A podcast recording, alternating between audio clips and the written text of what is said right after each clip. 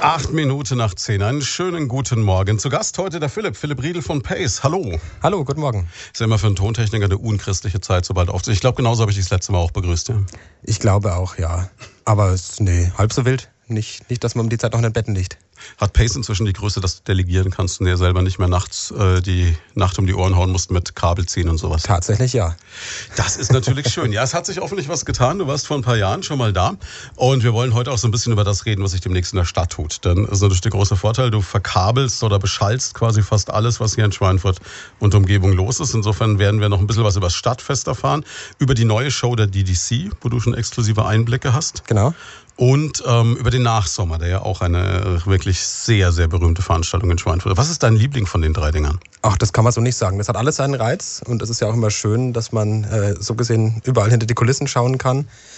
Ähm, ich kann da jetzt in dem Fall wirklich schwer sagen, das ist mein Liebling, weil das alles drei verschiedene Veranstaltungen sind. Also äh, Stadtfest äh, unterscheidet sich maßgeblich von der DDC-Show logischerweise.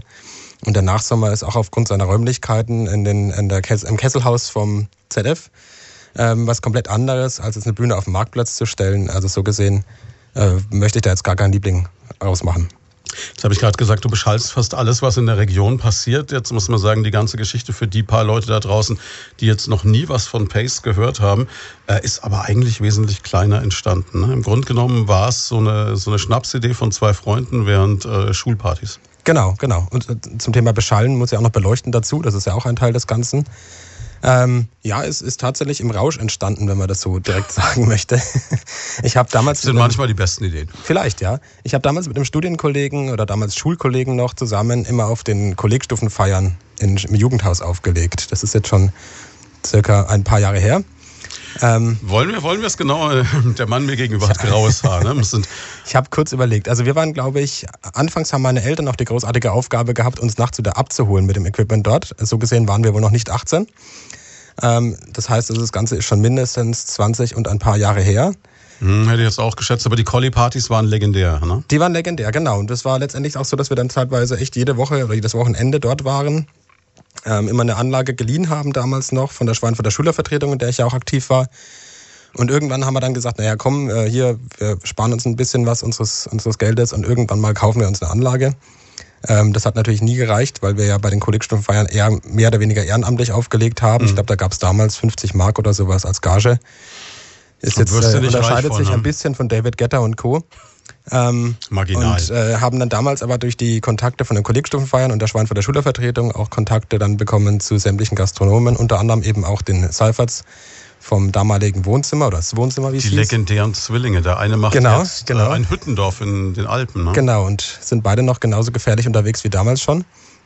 Und ähm, der Josh, der ältere von beiden, war damals beim FC 05 mit im Vorstand, soweit ich weiß, und hat dann mehr oder weniger beschlossen, weil das war gar keine Frage, es war eigentlich eher eine Ansage, dass wir die Beschallung des FC äh, übernehmen sollen bei den Heimspielen, was natürlich gerade für mich als großen Fußballfan in Anführungszeichen eine ganz neue Herausforderung war. Ja, vor allem äh, ohne Anlage jetzt einfach die FC-Beschallung zu übernehmen, ist ja auch sportlich, ne? Ist sportlich, genau. Und wir haben uns im jugendlichen Leichtsinn, dann sind wir nach zum Musikhaus Thomann gefahren hier, dreiviertel Stunde gesagt, entfernt. wir müssen ein Fußballstadion haben gesagt, beschallen. wir müssen ein Fußballstadion beschallen. Äh, die Blicke dort waren auch super. Nach dem Motto kommen zwei Jungspunde daher und wollen jetzt mal eben von jetzt auf gleich ein Fußballstadion beschallen.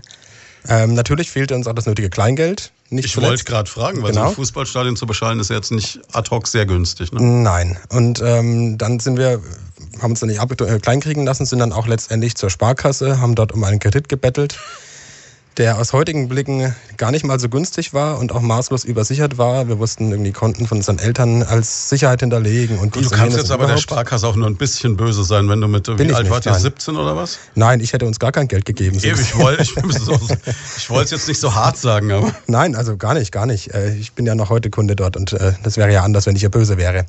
Ähm, genau, und haben damals für 20.000 Euro was für uns ja phänomenal viel Geld war, ähm, eine Tonanlage gekauft, mit der wir dann, ich glaube, eineinhalb oder zwei Saison, Saisons lang den FC bei Heimspielen beschallt haben. Eine sehr spannende Zeit, weil mhm. es quasi von Kollegstufenfeier dann auf Stadionniveau ging quasi. Aber man hat da in der Zeit sehr viel gelernt und äh, doch auch einige interessante Einblicke bekommen. Ja, vor allem stelle ich es mir auch ein bisschen schwierig vor, weil die Kollegstufenfeiern ja in der Regel dann irgendwann nachts waren, oft wahrscheinlich auch Samstag nachts. Und Fußballspiele ja dann eher wieder tagsüber, ne? Das war die ganz neue Herausforderung. Freitagabend eine Kollegstufenfeier beschallen, nachts um zwei dort abbauen und am nächsten Früh um sieben ähm, den Eindruck erwecken, man wäre fit und gut gelaunt und hätte total Lust, ein Fußballspiel zu beschallen. Das äh, ging ein paar Mal so. Das, die, die Situation hatten wir des Öfteren, ja. Ich kenne sowas ähnliches vom Radio, ne? Du legst die ganze Nacht auf und du bist dann früh um sieben wieder da und sagst, juhu, schön, dass es euch gibt, ja. Aber es funktioniert. Es, fun es, funktioniert immer irgendwie, ja. Also, hm. Und wir waren ja auch zu zweit immer dort und während dem Spiel hatte immer nur einer was zu tun. Das heißt, so gesehen konnte der Zweite sich in äh, Rehabilitation üben.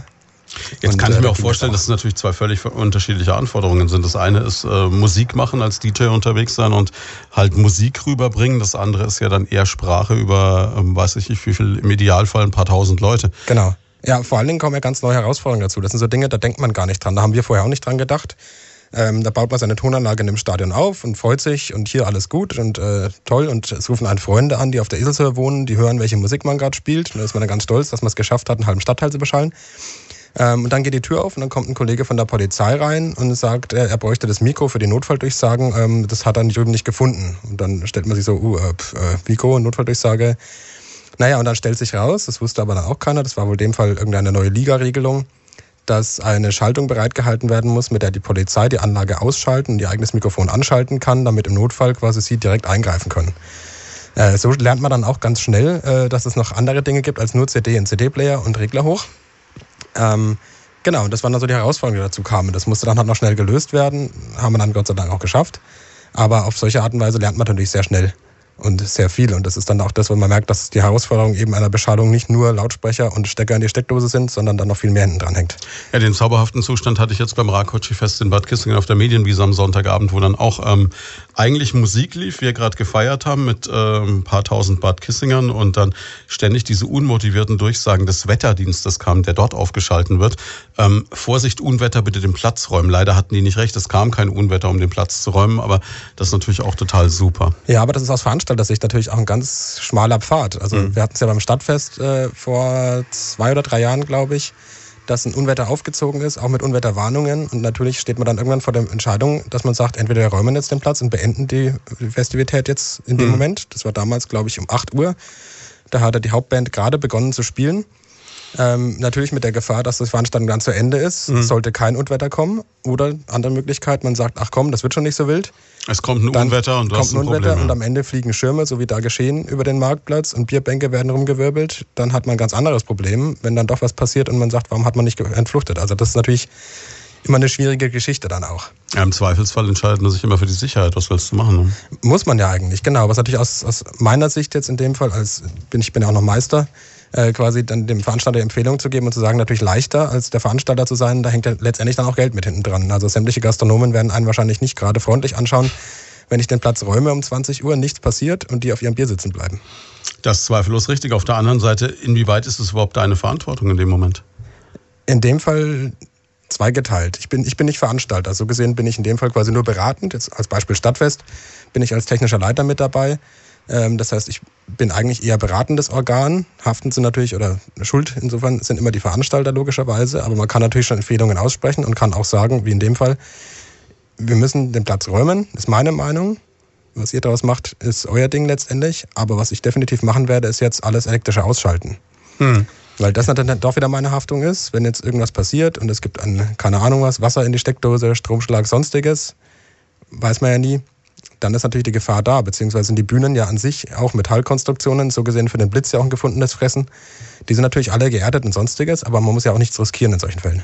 Ja, und ich meine im Endeffekt, wenn dann wirklich ein Schirm fliegt und jemand wird schwer verletzt, dann machst du ja doch Vorwürfe, wenn der nicht Auf jeden Fall, das wollte ich jetzt nicht verantworten, sowas, nein. Hm, zweifellos, ja.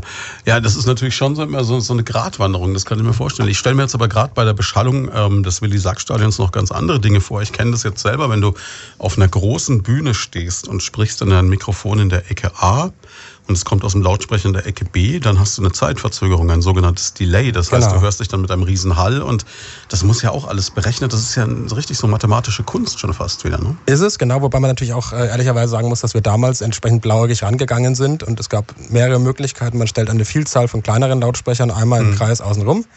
Das wäre auch die teurere Version gewesen. Das war vom Budget her was anderes als wir hatten, was aber auch andererseits seitens des Vereins dann als äh, Möglichkeit gegeben wurde, nicht möglich.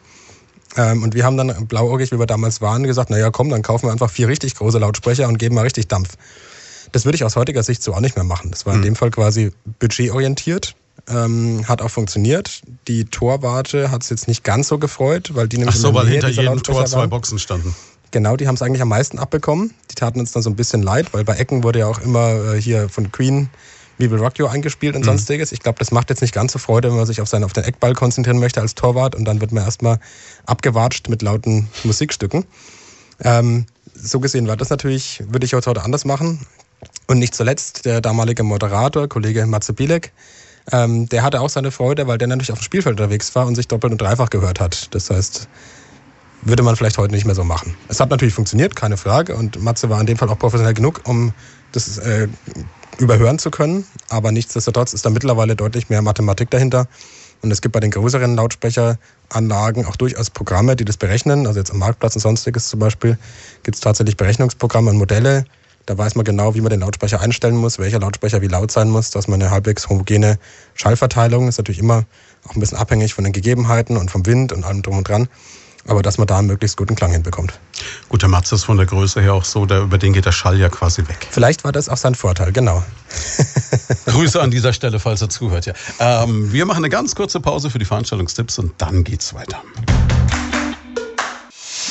Primaton, die besten Ein Sechs Minuten vor halb elf und wir sind zurück bei Lloyd von da an diesem Sonntagmorgen mit Philipp Riedl von Pace Licht und Tontechnik. Der Mann, der so ein bisschen dafür sorgt, dass in und um Schweinfurt praktisch jede Veranstaltung mit Licht und Ton versorgt wird. Seit langem auch die Primaton-Veranstaltungen und jetzt demnächst natürlich danach Sommer in Schweinfurt das Schweinfurter Stadtfest und ähm, die neue Show der DDC. Über all das werden wir noch reden. Wir haben gerade so ein bisschen über die Anfänge gesprochen, dass ihr quasi so damit begonnen habt, dass ihr gesagt habt, Mensch, äh, wir beschallen mal so als junge Kerle das Willi Sackstall und ich kann mich erinnern, als wir die ersten Geschichten bei Primaton mit euch gemacht haben, da lagerte die umfangreiche Licht- und Tontechnik noch äh, in der Doppelgarage deines damaligen Kompagnons Andi, ne?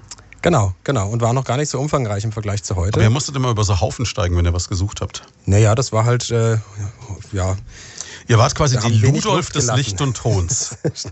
Ein guter Vergleich. Äh, eigentlich ja, es passt ganz gut. Aber wir wussten auch, wie die Ludolfs immer, wo was steht. Absolut, Meist das war immer war faszinierend. So zum Andi gesagt, du, ich brauche noch so eine Nebelmaschine. Dann ist er hochgestiegen und du hast schon gedacht, okay, der versinkt jetzt in Kabeln. Ganz hinten und dann kam er ganz hinten ja. links genau mit der Nebelmaschine wieder raus. Und dann hat er aber noch Nebelfluid suchen müssen und dann wird es schwierig. Genau, aber irgendwie hat es immer geklappt. Ja, wir haben, äh, ich glaube, acht Lager verschlissen bis heute. Also Andi ist ja nicht mehr dabei. Ich glaube, in der Zeit mit Andi waren es fünf und jetzt danach nochmal drei. Und bis jetzt haben wir jedes Lager voll bekommen, wobei wir das jetzige schon seit vier Jahren, glaube ich, haben und es noch geht. Teilt ihr euch äh, faszinierenderweise dann auch mit Kaffee Kölsch und dem Stadtstrand, also mit dem Leo Rosa? Genau, genau. So klein ja. ist die Welt, ne? So klein ist die Welt. Naja, man, man hat ja gerade in Schweinfurt, wenn man viel regional unterwegs ist, viel Kontakt zu diversen Leuten und die Probleme sind dann teilweise ähnlich. Bei Leuten, die Veranstaltungen machen, äh, sprich Lagerfläche, brauchen die ja auch. So auch im Fall des Stadtstrands, der ja auch im Winter dann immer ein Teil zurückgebaut wird, muss ja auch irgendwo hin.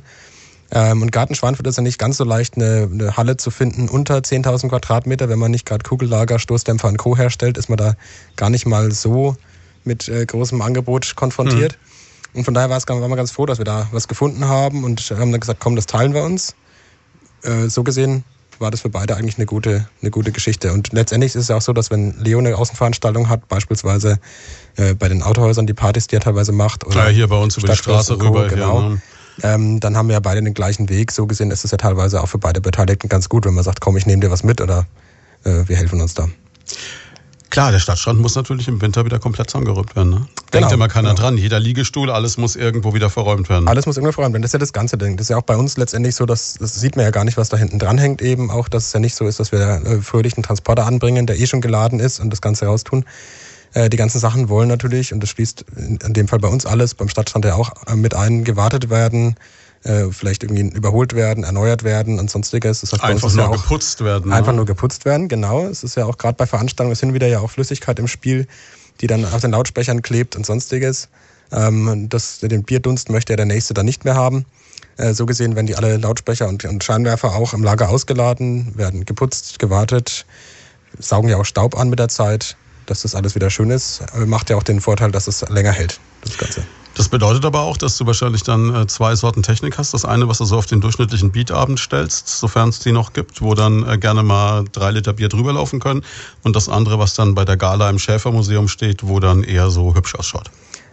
Gab es lange Zeit, mittlerweile nicht mehr, was aber nicht daran liegt, dass ich die Beatabend-Sachen auf die Gala-Veranstaltung mitbringe, sondern dass wir schlichtweg keine Beatabende mehr machen. Ähm, wir haben eine Zeit lang, glaube ich, fünf Jahre her, ähm, so typische Beatabend-Bands gemacht noch, mhm. sprich Laster vollgepackt. Drei Leute sind nach zum Feuerwehrfest in Pusemuckel gefahren, mhm. haben dort aufgebaut, äh, haben dann die Band gemischt, haben abgebaut und sind wieder heimgefahren. Ähm, das haben wir dann irgendwann abgeschafft, das Ganze, schlichtweg aus dem Grund, weil das schon eher eine harte Tour ist für Personal und Material und weil da jetzt auch nicht das große Budget ist, sodass man dann irgendwann auch mal wirtschaftlich denken muss und sagen muss, naja gut, ähm, wenn wir auch Gala-Veranstaltungen machen oder wenn die Nachfrage auch im Gala- und Firmenbereich da ist, dann äh, muss man vielleicht diesen Geschäftszweig ein bisschen weniger behandeln oder vielleicht dann auch am Ende über Bord werfen und sagen, dann konzentrieren wir uns auf das andere. Ähm, was letztendlich auch Material zugute kommt, nicht zuletzt. Eine Veranstaltung in einem Bierzelt ist für, das, für die Lautsprecher doch durchaus rauer als jetzt eine Gala-Veranstaltung. Und auch fürs Personal letztendlich. Bei den Bietabenden ist es dann so, dann fährt man früh um 10 los, baut auf, weil vor dem Starkbieranstich muss alles stehen. Dann hat man fertig aufgebaut, dann fängt um zwei Uhr der Starkbieranstich an. In der Zeit hat man nichts zu tun, hat quasi frei, hockt dann in irgendeinem Dorf Backstage und wartet, bis dann um 18 Uhr die Band anrückt. Dann Trinkt Soundcheck. Jack Daniels, ne? Nein. Ähm, dann ist Soundcheck, dann ist die Veranstaltung selber, dann wird abgebaut und dann kommt noch jemand dazu, der dann das Ganze heimfährt. Ähm, so gesehen ist natürlich das schon eher die, die harte Gangart. Nicht zuletzt lernt man aber da phänomenal viel und man hat auch ganz viele Sachen, wo man nie hinkommt im Leben. Also wir waren auf Veranstaltungen irgendwo hinter Suhl in einem ganz kleinen Dorf. Da ist es durchaus üblich, dass alle in diesem Dorf sich eine Woche lang frei nehmen für dieses Fest und die hocken dann ab früh um sieben dort zum Frühshoppen. Ähm, da wird gefeiert, da ist auf die Straßen sind leer. Ein Supermarkt hat offen, weil da kommt Nachschub her für die, die draußen sitzen und äh, in der Schiffschaukel sitzen und das frühmorgendliche Bier genießen. Ähm, das sind ganz interessante Welten, in die man da reingerät und das sieht. Also das war schon durchaus interessant, dass äh, ein Festzelt tanzend, viele Leute schon stark betrunken, früh um 10, ist auch eine Welt, auch eine Erfahrung.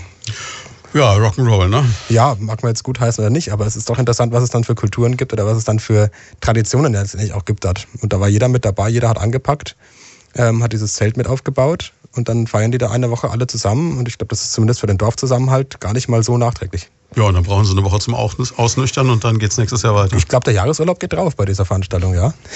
Kann man machen. Ne? Wir reden gleich weiter.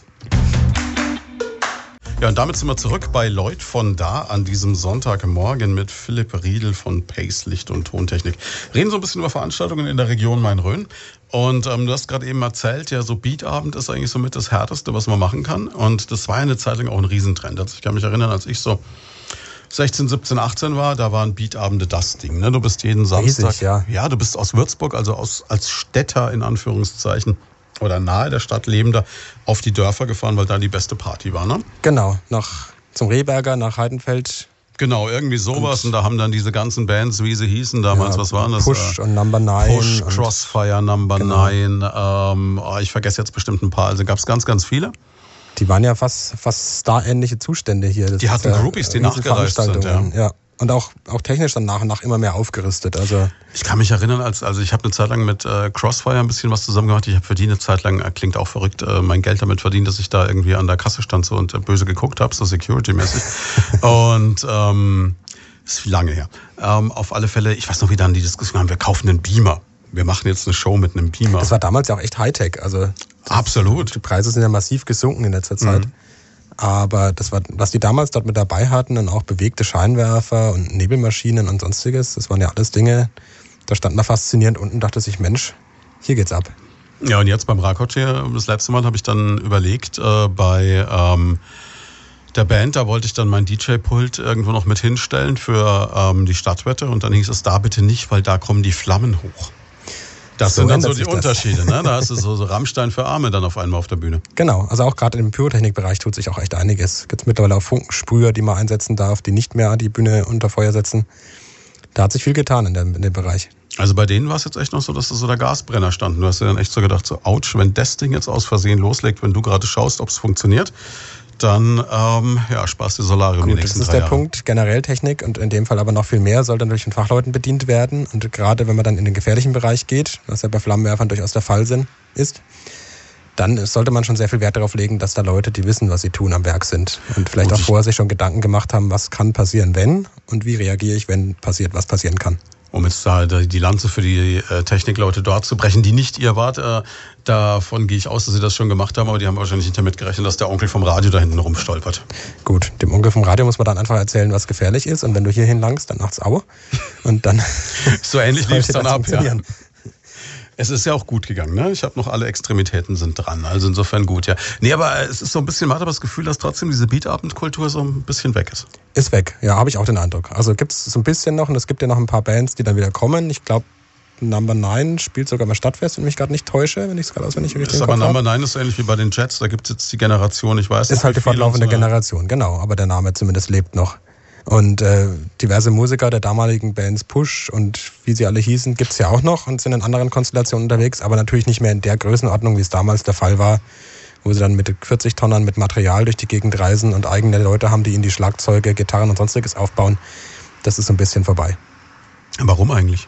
Bin ich der falsche Ansprechpartner für? Ich weiß es ja nicht. Ich denke wahrscheinlich, dass das Ausgeverhalten sich komplett geändert hat, zum einen. Und äh, aktuell vielleicht auch, das sieht man ja auch in den Charts, so dieses DJ-Tum vielleicht auch ein bisschen mehr gefeiert wird als jetzt noch handgemachte Musik.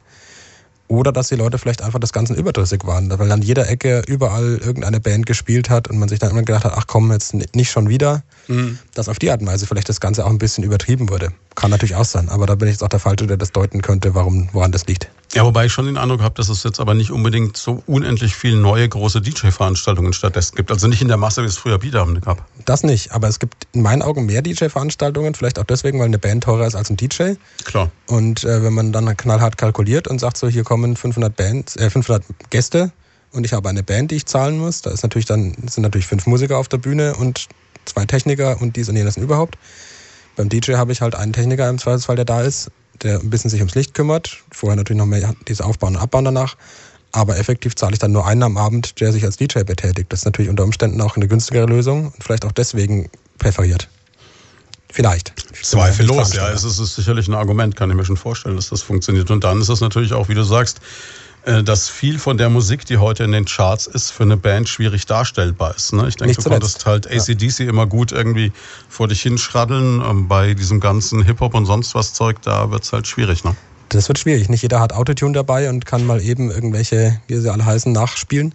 Vielleicht auch ein Teil, ja, das stimmt. Letztendlich ist ja auch, wenn man mal irgendwo auf der Veranstaltung ist, wo Beatabend ähnliche Bands sind, das ist einfach mal weitläufig gesagt, oder auf irgendwelchen Weinfesten, die Musik, die man dort hört, ist ja eigentlich auch die, die man schon lange immer von solchen Bands hört. Also die, die, die Klassiker quasi. Und die neueren Chartsmusiken, die ja sonst auch immer ein bisschen gespielt wurden, sind jetzt, wie du ja selber sagst, gar nicht mehr spielbar so wirklich dann. Wobei mich das ja auch wieder wundert. Ich sag mal, wenn ich jetzt, egal welche Veranstaltung ich mache, jetzt mal so die, die Zielgruppe unter 16, 17 rausgenommen, alle, die älter sind, wünschen sich immer in Anführungszeichen dasselbe. Ja, logisch, man tappt sich ja selber auch. Also ich freue mich mittlerweile, wenn ich 90er Musik im Radio höre. Äh, hätte ich mir nicht gedacht, aber das ist ja genau das Gleiche. Bei wenn sich 90er Musik hätte ich das nie kind gedacht, der aber es ist ein 60er großer und Trend, 70er ja. über ACDC und Co. freut. Also so gesehen ähm, ist es ja in gewisser Weise auch nachvollziehbar. Ja, verblüffenderweise die Sachen ja auch wesentlich langlebiger. Also ich meine, du kannst ja heute immer noch Queen, du hast es vorhin gesagt, mit We Will Rock You hören auf einer Party. Genau. Äh, und Hey Ho Captain Jack zum Beispiel vielleicht nicht ganz so. Boah, das ist, da hast du jetzt aber zwei Dinge in einen Topf geworfen, die, die noch nicht mal auf den gleichen Herd gehören. Nicht aber ganz ebenbürtig, nein. Das. Nichtsdestotrotz, ähm, ja, natürlich, klar, aber das, das ganze Zeug, was heute in den Charts ist, ähm, irgendein, weiß der Teufel was, Titel, der vier Jahre alt ist, den, den kennt kein Mensch mehr. Nee, würde ich jetzt mir auch schwer tun, wenn ich jetzt sagen müsste, vor vier Jahren war folgendes in. Nee, es bleiben nur die ganz gruseligen Sachen in Erinnerung. Das fällt mir so auf. Also, ähm, wie war das? Nosser. Ist so ein Klassiker. Wunderschön. Du immer noch spielen. Super. Oder ähm, etwas älter, Barbie Girl von Aqua. Wird immer wieder gern Auch genommen. super. Ja. Das sind so Sachen, wo ich denke, so, oh, Aber das ist auch so eine Sache, die man als, als DJ letztendlich ja dann auch auch als Techniker hat, dass man dann sagt, irgendwann auch dieses Lied schon wieder. Also mein, mein Allzeitgegner ist Summer of 69, weil der auf den Kollegstimmenfeiern schon immer lief. Genau das ist der Endgegner jedes Menschen, der was Den- mit Beatabenden zu tun hat. ist im bestimmt ein wundervolles Lied, aber ich kann es einfach nicht mehr hören, weil das totgespielt wird oder überall gespielt wird. Aber es geht auch immer. Also es ist effektiv, wenn man auf einer Veranstaltung ist und es läuft vielleicht nicht so, mit Summer of 69 kann man da schon relativ viel gewinnen. Am allerschlimmsten war dieser Sommer, als Kid Rock damals All Summer lang rausgebracht hat, wo äh, im Endeffekt das auch noch so ein bisschen mit reingeschoben Mit rein verwurstet wurde, genau. Ja, also das war. Ach, nee, das war Sweet Home Alabama, das war gar nicht Summer of 69. Äh, ach ja, richtig. Ja, also es war, ja, es war auf so jeden. Fall, ah, ich weiß auch nicht. Es, ist, es, es gibt so, so gewisse Lieder, da gut, die hat man dann auch echt durch, zugegebenermaßen, ja. Aber, Aber, das gut, gehört so dazu. Ich meine, das, letztendlich ist ja unser Job, dass die Leute vor den Lautsprechern Spaß haben und nicht die dahinter. Ähm, so gesehen ist meine Meinung über Summer of 16 dann auch gar nicht gefragt, solange die Leute davor feiern und Spaß daran haben. Gut, das ist ja Darum wie im Radio. Der persönliche Musikgeschmack ist ja völlig unentscheidend, weil es im Endeffekt du bist Dienstleister. Und das ist das, was, glaube ich, auch Genau. viele Leute bei diesen DJ-Jobs nicht verstehen. Es geht ja nicht drum, also wenn du nicht gerade wirklich David Getter bist, dann geht es ja nicht drum, dich selber als Künstler darzustellen. Richtig, und ich glaube, selbst der ist sogar noch in gewisse Schranken gewesen, weil ich glaube, wenn der jetzt anfangen würde und irgendwie Hardstyle auf einmal spielen würde, würden vielleicht auch die anderen anderen sagen, na gut. Ja, aber ich glaube, der ist abgebrüht genug, dass er das schön zu Hause ähm, im Computer zusammengefritzelt hat und dann halt seinen äh, USB-Stick reinsteckt und wichtig mit dem Arm wackelt. Das macht ja nicht nur der David Getter, da haben wir ja schon andere erlebt. Das ist richtig, ja. Aber ich sag mal, das ist jetzt, ohne dass es eine böse Unterstellung sein soll, so wird's vermutlich laufen. Ja, natürlich. Ich meine, das ist ja auch, DJ an sich ist ja auch ein weit gefasster Begriff. Also es ja, kann ja jemand sein, der wirklich sich Gedanken macht und Musik abspielt, aber es gibt ja auch durchaus Leute, die dann gerne mal vorher im Dschungel waren oder danach, die dann als DJ unterwegs sind, wo ich mich dann frage, was die Grundlage derer Existenz als DJ ist. Am Die besten finde ich diese, wie heißt sie, Michaela Schäfer, ist jetzt, glaube ich, auch DJ und Paris Hilton schon seit längerem. Genau, genau. Ich meine, die haben halt dann die Kernkompetenz, ein Bikini zu tragen. Eine Richtig. Chance, die mir verwehrt ist. Die Das Musik untermalt quasi das optische Erscheinungsbild in dem Fall dann. Das mag bei Paris Hilton noch funktionieren, bei Michaela Schäfer finde ich sehr grenzwertig. Ist halt Geschmackssache. Die zieht sich Aber halt dann da. weiter aus, ne? Auch da muss es den Leuten vor den Lautsprechern gefallen. Zweifellos und das tut's ja. Aber du hast vorhin das Weggeverhalten angesprochen, das hat sich auch wirklich geändert. Also ich glaube auch die ähm, Großraumdiskothek auf dem Land, die es ja früher durchaus gab, wo es auch Ja. darum ging, je größer der Lautsprecher, desto besser der Spaß, das ist auch vorbei, ne? Ja, da gab es ja riesen Tempel überall. Und auch letztendlich, wenn man schaut, ich war ja lange Zeit in der Schweinfurter Schülervertretung mit aktiv. Wir haben ja dort immer den SSV-Fasching, wie er hieß, in der Turngemeinde organisiert. War ja zu damaligen Zeiten Auch 2000 legendär, Leute. ne? Genau, legendär. Weit im Voraus verkauft, alle Karten. Andrang vor der Tür, 1000 Anrufe. Äh, kannst du mich noch reinlassen? Das war das, was du erzählt hast, dass du das Handy ausgeschalten, ne? Ich habe da immer das Handy ausgeschalten, weil wir eh über Funk kommuniziert haben und weil mein Handy überlaufen ist mit Nachrichten. Mensch, kennst du mich noch damals in der Grundschule und jetzt stehe ich draußen vor der Tür und das wäre doch ein super Abend, um mal zusammen ein Bier zu trinken. Man wird sehr beliebt Mhm. äh, an solchen Abenden. Ähm, genau, und letztendlich ist der SSV-Fasching unter anderem auch mit daran gestorben, dass die Leute gar nicht mehr so Lust drauf hatten, beziehungsweise aber auch auf der anderen Seite auch gar nicht mehr so dieses, ich engagiere mich ehrenamtlich damit äh, reinspielte. Also wir waren letztendlich eine Gruppe von vielleicht fünf, sechs fest, fester Kern und darum nochmal irgendwie erweitert nochmal zehn Leute, die da immer mit dabei waren. Aber die Bereitschaft, sich eine Woche vorher und eine Woche danach da die komplette Freizeit irgendwie ähm, ans Bein zu schmieren letztlich und durchzumachen und diese Veranstaltung zu stemmen für effektiv auch nicht mal Geld. Das war wirklich alles komplett ehrenamtlich. Die Einnahmen sind ja dem Verein zugute geflossen. Das hat halt auch nachgelassen und das ist vielleicht auch so ein Ding mit dem Weg- Weggeverhalten allgemein und dann aber auch die, vielleicht die Möglichkeit, sich zu engagieren und sonstiges. Und auch viele Veranstaltungen auf den Dörfern sind ja auch von Ehrenamt äh, abhängig. Ja, da haben sich Vereine fürs ganze. Jahr vers- gesund gestoßen. Genau, genau. Und vielleicht spielt da auch sowas mit rein, dass die Leute vielleicht nicht mehr so wollen oder auch aufgrund von Beruf und sonstiger Auslastung auch gar nicht mehr können. Das heißt aber jetzt auch Fasching, um bei dem Stichwort zu bleiben, gibt es eigentlich nur noch die Nummer in der Stadthalle in Schweinfurt in Groß, ne? Genau, in Bergreinfeld, den gab es ja auch mal. Das war nochmal drei Stufen größer als unser SSV. Der ist dann auch aber sang- und klanglos verschwunden. Der Warum, weiß weg. ich auch nicht. Ne? Genau, und jetzt heult wahrscheinlich keiner mehr ihm nach, außer den Leuten, die damals noch dabei waren, nach dem Motto gute alte Zeiten. Aber der Fasching in der, in der Stadthalle mit Leo Rosa und Kaffee Kölsch und Co., den gibt's noch. Aber so jetzt größere Faschingsveranstaltungen in dem Sinn eigentlich gar nicht mal mehr so. Aber auch spannend, die Stadthalle soll ja jetzt saniert werden. Wie das dann weitergeht, ne? Genau, wird glaube ich aktuell schon. Ich habe neulich ein Bild Geht, gesehen, glaube ich, die Decke los. Ja, schon ja, die machen haben. die Decke jetzt weiß und so. Also da bleibt die interessante Frage, ob dann in einer neu sanierten Stadthalle dann der Fasching mit den Mallorca-Stars wieder stattfindet, was dann besser, bessere Abrissparty wäre, sage ich mal. Ne? Na, so schlimm ist es ja gar nicht. Also auch bei der Veranstaltung gibt es jetzt auch, was wir auch merken, jetzt die Lautsprecher sind jetzt nicht geflutet mit Schnaps. Also es ist bei aller, bei allem Mallorca und Ballermann und Co.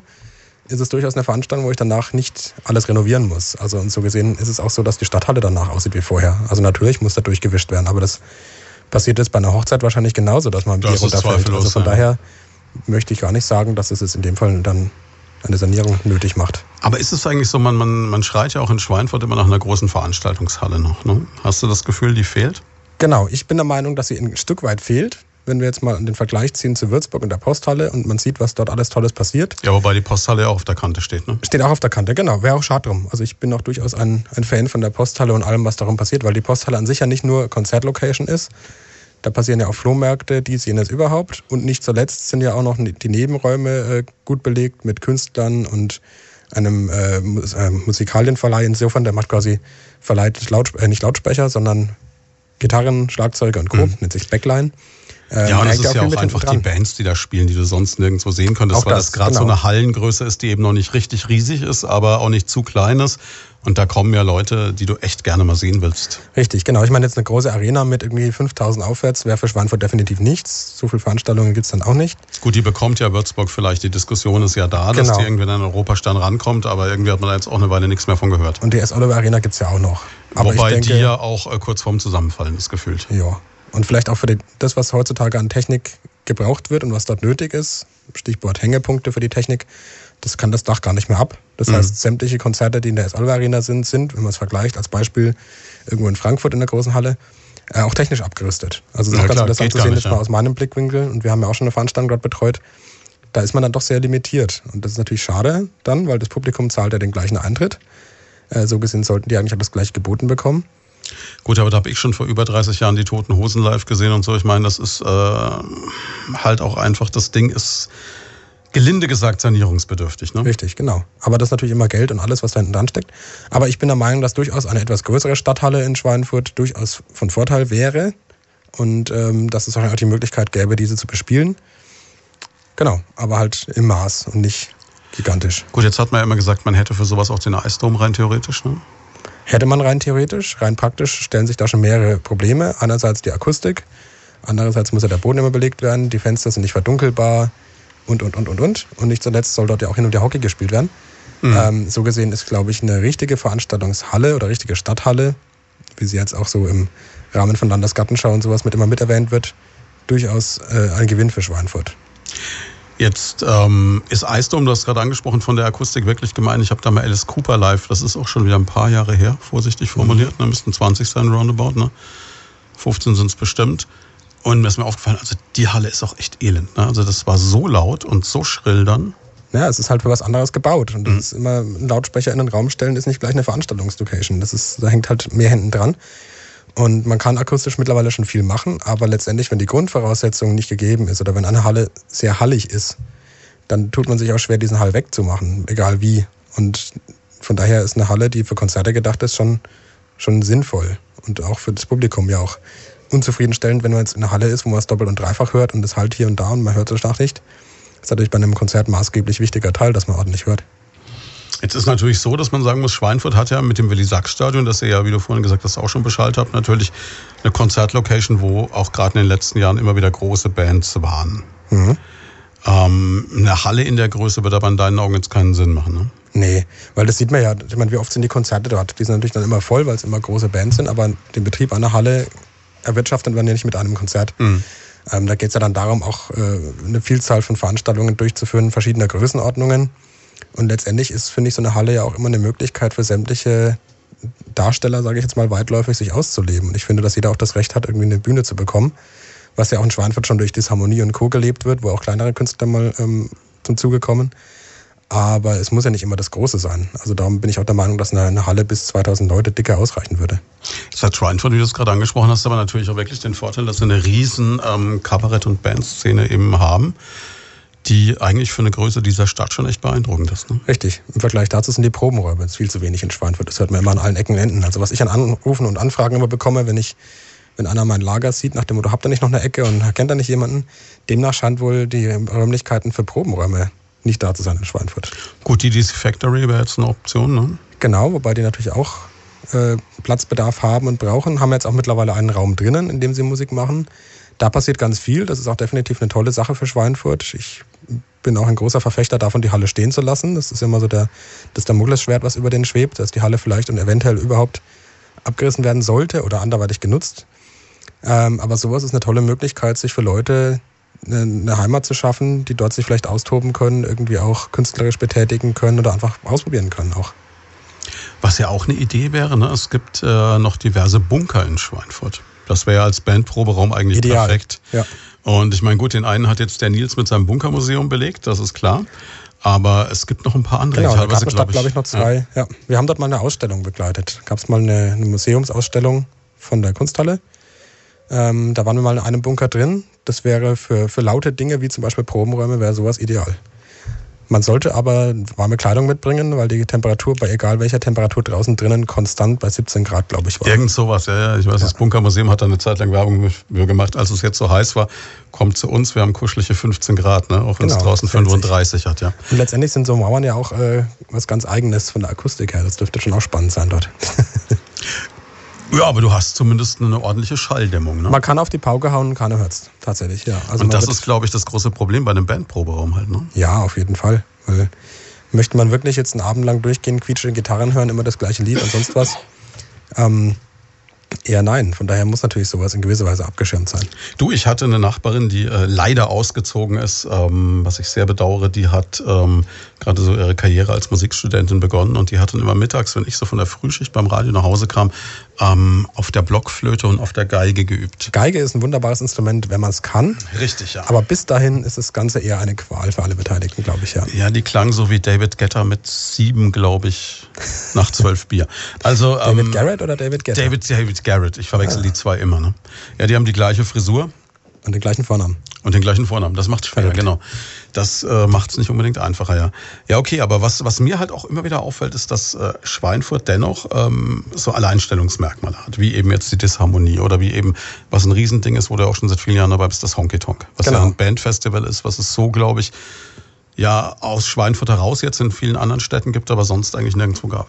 Richtig. Wobei das auch wieder ganz interessant ist, wenn man als Schweinfurter mal auswärts, auswärts ist und über einen Honky-Tonk äh, auswärts stolpert. Also ich bin ja auch viel auf Tournee und, und bin mit Tanzensembles unterwegs und war mal in Hameln und bin in Hameln am Ortseingang über das Honky-Tonk Hameln-Schild gestolpert und habe mich dann gefreut, dass das Honky-Tonk aus Schweinfurt auf einmal auch in Hameln ist. Also es ist ja tatsächlich so, dass das Honky-Tonk-Festival Deutschland, ich glaube sogar europaweit in diversen Städten stattfindet. Ich glaube, der hatte das, äh. Ralf hatte das exportiert bis in die Tschechoslowakei rein oder Irgendwie so. sowas, ja. Also da, ne, das, ist so- das ist immer so die Sachen, dass man quasi der Prophet im eigenen Lande gilt nichts und so. Aber äh, ist ja doch spannend, was doch in Schweinfurt alles entsteht, was dann in die Welt hinausgetragen wird oder was für tolle Ideen hier entstehen. Auch im kulturellen Bereich, die dann vielleicht doch irgendwie etwas größer sind, als man denken mag. Ja, ein letztes Beispiel die DDC, ne? Auf jeden Fall. Also atemberaubend, was die alles geschafft haben. Ich kenne ja die DDCs seit, ich glaube, mittlerweile 20 Jahren, so in Beginnen. Ähm, habe ich Mhm. die im Alexander von Humboldt Gymnasium zum Beispiel bei den, bei den Abi-Feiern beleuchtet schon. Und wenn man überlegt, dass da einfach ein paar Freunde, die sich lustig auf den Boden gekugelt haben, mittlerweile bei Silbereisen auf der Bühne stehen, Barack Obama treffen und die Welt bereisen, ist es schon phänomenal, was da alles passiert ist. Ja, auch die Entwicklung, die sie durchgemacht haben. Also ich meine, ich kann mich erinnern, als sie das erste Mal hier waren, da waren das ähm, ja schüchterne kleine Jungs, ne? Ja. Die hier reinkamen und dann so, oh, Mikrofon und ich weiß nicht so recht und soll man jetzt wirklich was sagen, soll man nicht lieber noch einen Kopfstand machen, so ungefähr, ne? Den sie dann auch gemacht haben auf dem Moderationspult und so. Es ist vom Akrobatischen her schon immer faszinierend und mittlerweile Wahnsinn. sind die aber auch professionell geworden, dass du dir echt sagst, Alter, ihr habt einen Sprung gemacht, Jungs. Ja, ausgepuffte Medienprofis. Also auch Mhm. wenn man sieht, was die Instagram und sozialen Medien überhaupt, was dort bespielt wird, was dort gemacht wird, welchen Spaß die auch dabei haben. Also es ist ja auch nicht so, dass die das als Beruf sehen, sondern das macht ja echt einfach Spaß. Ähm, ist es schon echt toll, was da passiert ist. Und auch toll, Einblicke zu haben und auch ein Teil des Ganzen zu sein jetzt. Ja, sind ja auch auch riesen, riesen Trendsetter. Ne? Also ich meine, man hat es gesehen, das Mozartfest hat jetzt vor zwei Jahren wieder eine Show drin gehabt, Breakdance mit Klassik in Würzburg. Ja. Und der Auslöser dafür war ja damals diese ähm, Mozart-Show von der DDC, Breaking ne? Mozart, Breaking genau. Mozart, ja. Mittlerweile ja auch echt viele, viele Male aufgeführt, deutschlandweit, außerhalb von, äh, von Deutschland. Ähm, hatten eine Zeit lang eine feste Show mit Breaking Mozart in Berlin. Ich glaube, ich war, ich weiß es gar nicht, schätzweise 100, 150 Mal schon mit Breaking Mozart überall in Deutschland unterwegs. Österreich, Schweiz hatten wir auch schon.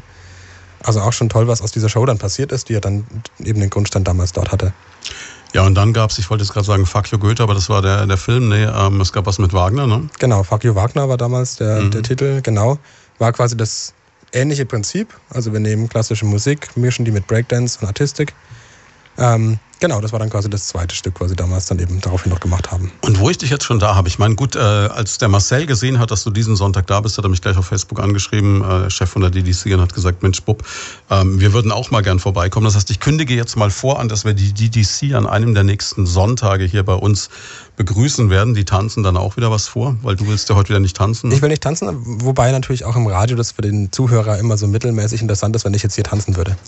Wir machen diese Facebook Live-Videos dann und so. Also wenn ich verspreche jetzt, wenn die DDC kommt, dann finde ich noch einen aus der Redaktion, der sich hier mit dem Handy hinstellt und äh, filmt, wie die Jungs noch äh, dabei zappeln.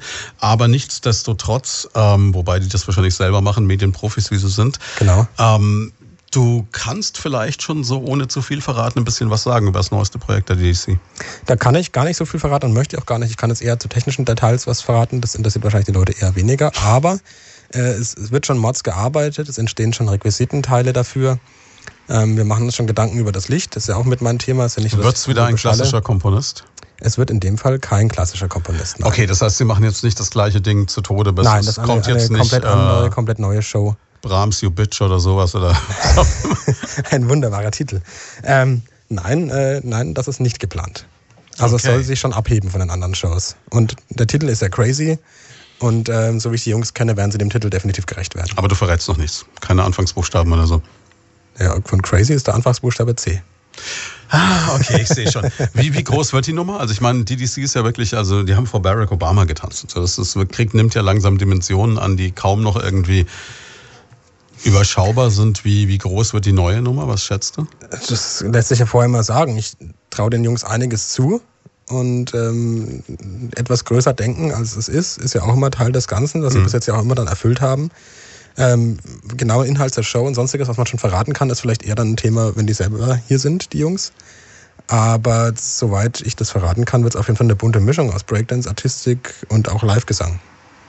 Klingt spannend und man kann jetzt schon davon ausgehen, sobald Sie das dann fürs Stadttheater Schweinfurt ankündigen, was immer so der Anfang der ganzen Nummer ist. Genau, ist ja auch schon ausverkauft tatsächlich.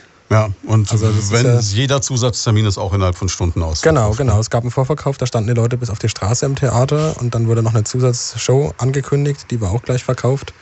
Also das ist auf jeden Fall schon mal sicher, dass es da dann gute Stimmung gibt. Finde ich ja auch immer so spannend. Ich glaube, am Anfang war es auch so, dass das Christian Kreppel und das ganze Theater ähm, vielleicht eher so ein bisschen gedacht haben, naja, komm, die Jungs mit dem Breakdance wollen jetzt auch mal einen Tag auftreten. Und dann, glaube ich, von der schieren Reaktion auf das, was damals mit Breaking Mozart geschehen ist, auch überrumpelt waren, oder? Auch, genau. Beziehungsweise gab es ja schon vorher, Weg der Elemente, gab es ja schon eine Show, das ist ja auch schon einige Jahre zurück. Da gab es das Music on Video Festival, was im Theater mhm. äh, vor, vorgeführt ist falsch, aber durchgeführt wurde. Und im Rahmen dessen gab es ja eine, ich glaube, 20-minütige Show Weg der Elemente, die dann später nochmal als komplettes Stück gemacht wurde. Das wäre so das erste Stück, bei dem die DDC sich auf die Theaterbühne gewagt hat. Mhm. Und schon damals waren die Reaktionen ja entsprechend, weil es so noch nichts gab und weil sie es auch entsprechend gut gemacht haben. Und natürlich ist dann jetzt mit Breaking Mozart nochmal einiges mehr passiert. Aber das ist wieder das gute alte Thema, dass man erstmal denkt, naja, komm hier aus Schweinfurt, was soll das schon Großes sein? Und dann überrascht wird, dass auch in Schweinfurt alles passiert. Wobei ich das Gefühl habe, dass man, das muss man jetzt wirklich sagen, dass die Stadt mittlerweile wirklich sehr, sehr stark hinter den Jungs steht. Also da geht, glaube ja, ich, kein Blatt ja, mehr dazwischen. Ne? Sie wären ja blöd, wenn nicht. Hm. Also es ist ja toll, wenn man sowas hat und sowas fördern kann und auch der Name nach außen getragen wird. Das ist ja auch letztendlich Werbung für die Stadt. Und ähm, da sollte man durchaus dabei sein, sowas zu fördern oder zu sowas zu stehen. Und mit Christian Kreppel, eben dem Chef des Schweinfurter Theaters, hat man ja auch jemanden, der sich gerade speziell dem Tanz sehr verschrieben hat. Das ist ja, glaube ich, so ein Steckenpferd. Von genau, schon immer ein Steckenpferd. Ist auch, äh, ich habe ja eine Zeit lang mal im Schweinfurter Theater gearbeitet. Das haben wir noch gar nicht erwähnt. Du hast die technische Leitung vom Theater auch eine Zeit lang gemacht. Ja. Genau, ähm, ist ja auch eine Sache, die im Theater sehr hochgehalten wird. Tanz ist ja auch dann letztendlich die Sache, warum ich so ein bisschen auch in das Tanztheater Tournee-mäßig reingerutscht Unabhängig bin. davon, dass du dich immer noch weigerst, jetzt hier zu tanzen? Genau, ich bin eher der passive Tänzer. Ähm, und ähm, da gibt es eine ganz große Nachfrage und das Publikum ist da auch sehr hinterher. Moderner Tanz natürlich. Äh, Sachen wie Schwanensee und Co. werden auch aufgeführt, aber es geht eigentlich eher um den moderneren Tanz. Und da passiert echt viel auch im Schweinfurter Theater. Und ist auch toll, dass es so ist. Über modernen Tanz, das Schweinfurter Stadtfest und den Nachsommer und noch so vieles mehr reden wir dann auch in der nächsten Stunde weiter. Bleiben Sie bei uns. Hier ist Primaton. Leute von da. Persönlichkeiten aus der Region ganz persönlich. Mit Christian Schwarz. Einen schönen Sonntagmorgen, drei Minuten nach elf. Zu Gast ist heute Philipp Riedel von Pace Licht und Tontechnik. Und wir haben schon so ein bisschen ja die gängigen Geschichten über Licht- und Tontechniker durch. So, gerade mal Mikrofon nach unten gezogen, muss auch mal sein. Und äh, dabei unter anderem dann auch darüber geredet, wie das denn früher war mit den Beatabenden etc. Und ähm, ich habe vorhin schon mal so erwähnt, dass mir in der Freizeit dann gerne mal die Flasche Jack Daniels zur Hand genommen wird. Das ist so das Vorteil, dass man hat über dieses Rock'n'Roll-Leben. Du machst jetzt auch viele Tourneen. Du hast gerade eben schon gesagt, auch aus deiner Zeit mit dem Theater raus, mit modernen Tanzkombos oder so. Wie viel Rock'n'Roll ist denn da noch dabei? Ich meine, du bist jetzt selber inzwischen verheiratet, Familienvater renovierst dein Haus. Ne? Also da genau, ist so, die wilden spießig. Zeiten sind rum. Ne? Ja, die wilden Zeiten sind rum. Äh, wobei natürlich auch diese ganzen Gerüchte, so schön sie sind, gibt es zweierlei Möglichkeiten. Entweder es stimmt nicht oder ich war immer auf den falschen Veranstaltungen. Ähm, aber das mit Sex, Drugs und Rock'n'Rolls, das war vielleicht einmal früher, aber das ist mittlerweile auch nicht mehr der Fall. Letztendlich ist es ja so, dass die Branche an sich ja gewachsen ist aus ähm, aus dem damaligen Rock'n'Roll-Sektor eben und mittlerweile deutlich professionalisiert wurde. Ähm, so gesehen ist es jetzt nicht mehr so Freestyle, wie es mal war vielleicht auch. Und unabhängig davon ist auch mal der Bereich, in dem man ist. Also es ist vielleicht bei einer Festzeitveranstaltung ist es eher vielleicht üblich, dass man der ein oder andere Maß mehr trinkt oder bekommt oder danach vielleicht noch was getrunken wird und äh, ein bisschen gefeiert wird und dann geht man ins Hotel. Aber gerade auch im Turnierbereich sitzt einem halt auch immer letztendlich das Budget im Nacken. Und dann gehört halt auch dazu, dass direkt danach abgebaut wird. Dann geht's ins Hotel und dann fährt man am nächsten Früh in die nächste Stadt, baut dort auf und dann geht das Ganze von vorne los. Und wenn man dann zwischendrin noch zwei, drei Jack Daniels trinkt, könnte dieser Zeitplan vielleicht ins Wanken kommen, beziehungsweise muss ja das Auto auch gefahren werden. Ähm, so gesehen kann ich das jetzt nicht bestätigen. Sicherlich gibt's das an der einen oder anderen Ecke. Ähm, aber es ist vielleicht nicht so, wie sich viele Leute ausmalen. Und diese Backstage-Romantik, wie viele Leute denken, dass man da in schön ausgestatteten Räumen sitzt und liegt auf einer Liege und jemand reicht einem eine Weintraube. Das ist leider, leider nicht Realität. Gerne äh, an die Veranstalter da draußen, gerne ändert das, aber ich befürchte, wird nicht passieren. Wird nicht passieren. Nein, also ich kenne es jetzt auch nur so von den Zeiten, als ich mit einer Band unterwegs war. Da war es eben so, da war das Verrückteste, dass äh, der eine vegane und der andere vegetarisches Essen brauchte. Aber, und das Tee da sein musste für die Stimme, aber das war's dann auch. Genau. Tee heiße ich auch immer gut. Äh, letztendlich, es gibt schon Veranstaltungen natürlich auch, wo man danach mal dann irgendwie als Aftershow-Party, sage ich mal, in ein Restaurant geht und was trinkt und vielleicht auch ein bisschen länger da sitzt und Spaß hat. Das ist keine Frage. Aber jetzt die wirklich ausufernden ähm, Geschichten, die man sich so aus Filmen dann eben auch vorstellt. Ähm, ich war noch nicht dabei, wie Hotelmobiliar vermöbelt wurde und zum Fenster. Keine Fernseher aus dem Fenster geworfen? Leider nein, bis dato, nein. Groupies? Äh, nein, ah, deine Frau hört zu, ne?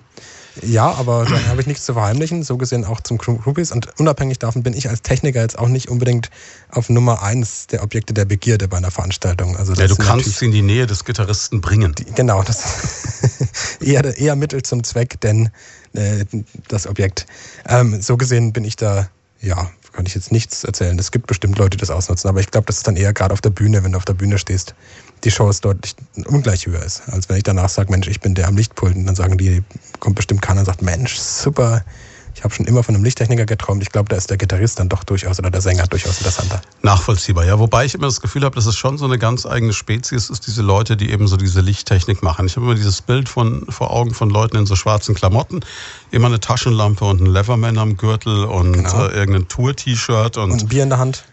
Ja, jetzt gar nicht mehr unbedingt das Bier, aber sonst ist es schon so ein Klischee von diesen Roadies, die irgendwie mit Bands unterwegs sind. Ist ein, definitiv ein Klischee, wird auch von vielen bedient. Also es gibt durchaus auch Techniker, die weigern sich, was anderes zu tragen als schwarz. Hm. Ähm, ich persönlich mache es genau andersrum. Ich weigere mich, schwarz zu tragen. Äh, habe auch die, die Farbe meiner Firma ist Petrol und habe auch T-Shirts nur in Petrol, was dann dazu führt, dass ich schon mit Kollegen von mir diskutiert habe, ob ich denn nicht auch schwarze T-Shirts herstellen könnte.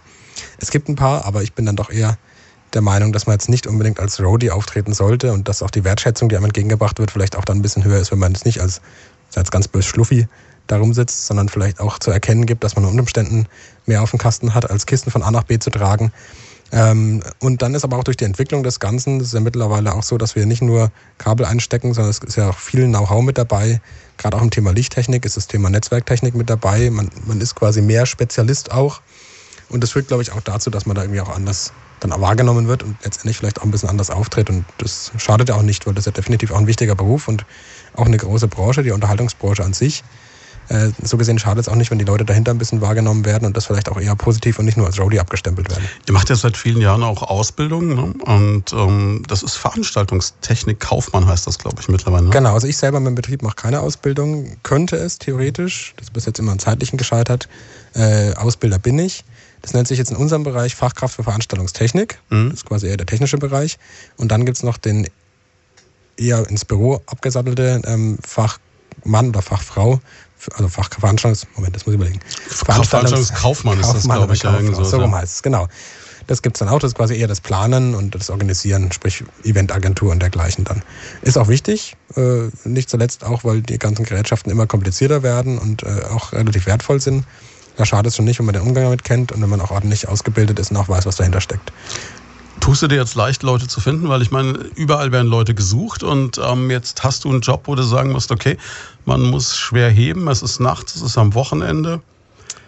Puh. Genau, es ist gar nicht mal so leicht, Leute zu finden. Nein, ist auch ein Problem, aber das, da bin ich ja nicht allein. Generell Nachwuchs zu finden und gutes Personal zu finden, ist ja alles andere als leicht. Das ist ja nicht nur in unserer Branche so, das ist ja überall so. Jeder hat Personalsorgen. Ähm, aber es ist natürlich äh, kein Totschlagargument, wenn ich sage, Mensch, toll, bei mir arbeitest du nachts und abends und am Wochenende. Da gibt es schon die ersten, die aussteigen. Und äh, wenn man dann LKW beladen und entladen muss, ist jetzt auch nicht gerade das Leichteste. Das sind mhm. jetzt nicht unbedingt. Scheint nicht immer die Sonne, beziehungsweise nicht immer trocken ne? und nicht immer warm. Genau, und Groupies gibt es auch wenige. Das ist natürlich auch blöd. Und Jack Daniels ist verboten während Jack Daniels ist auch verboten, genau. Herrje, was macht dann die Faszination aus? Was bleibt noch übrig? Naja, es ist schon spannend gewisserweise. Und genauso wie die Leute, die auf der Bühne stehen, davon leben, den Applaus entgegenzunehmen, sich freuen, Leute begeistert zu haben. Es ist ja auch toll, wenn man selber Teil des Ganzen ist, ohne vielleicht auf der Bühne zu stehen. Das wäre jetzt eine Sache, die ich zum Beispiel nicht bräuchte. Also ich hätte jetzt keine Ambition, auf der Bühne zu stehen und Käse zu erzählen und äh, einen auf lustigen Menschen zu machen oder zu tanzen oder was auch immer ich dann könnte. Ähm, aber es ist schon irgendwie faszinierend, dass man in ein leeres Zelt geht als Beispiel. Wir haben jetzt vor einiger Zeit bei Fresenius das Betriebsfest mitbetreut gehst du zur Vorbesichtigung hin, hast ein leeres, riesengroßes Zelt und letztendlich stattest du mit der Technik und mit den Lautsprechern das Ganze aus und abends, wenn es beleuchtet ist und die Leute drin sitzen und auf der Bühne was passiert, hast du eine komplett neue Welt geschaffen ähm, und vorne wird was gezeigt und die Leute freuen sich und haben einen schönen Tag und sind begeistert und, und sagen, Mensch, das war schön hier.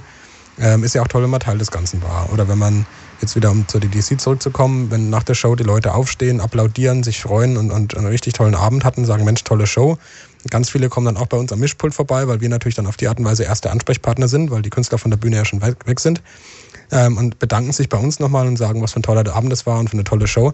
Dann ist es schon eine, eine Sache, die einen auch stolz macht und die auch Spaß macht. Und das ist auch so das, wovon wir, wir alle leben. Nicht zuletzt aber auch davon, dass ganz viele von uns Technik-Nerds sind in gewisser Weise und interessiert sind an Mischpulten mit vielen Bildschirmen und Touchscreen und keine Ahnung, was es alles gibt und Lampen, die blinken und die tollsten Funktionen können. Ähm, die Affinität sollte man haben. Und dann ist es ein toller Job. Man muss sich da aber auch so richtig reinfuchsen dann auf der anderen Seite wieder. Ne? Wie du gerade schon gesagt hast, das ist eine Menge Wissen, die da drin steckt. Das ist eine Menge Wissen, die da drin steht. Und die Lichtpulte zum Beispiel, ich bin jetzt eher, bin ja einerseits habe ich ja Toningenieur studiert, andererseits mhm. auch den Beleuchtungsmeister, bin aber eher so vom Gefühl her mit dem Licht zugewandt. Ähm, diese Lichtpulte bedient man nicht von jetzt auf gleich. Also ich habe im Theater damals auch eine Zeit lang gearbeitet während dem Studium, hier im Schweinfurter Stadttheater. Lange Zeit gebraucht, mich in das Lichtpult reinzufuchsen und zu wissen, wie das funktioniert und zu programmieren.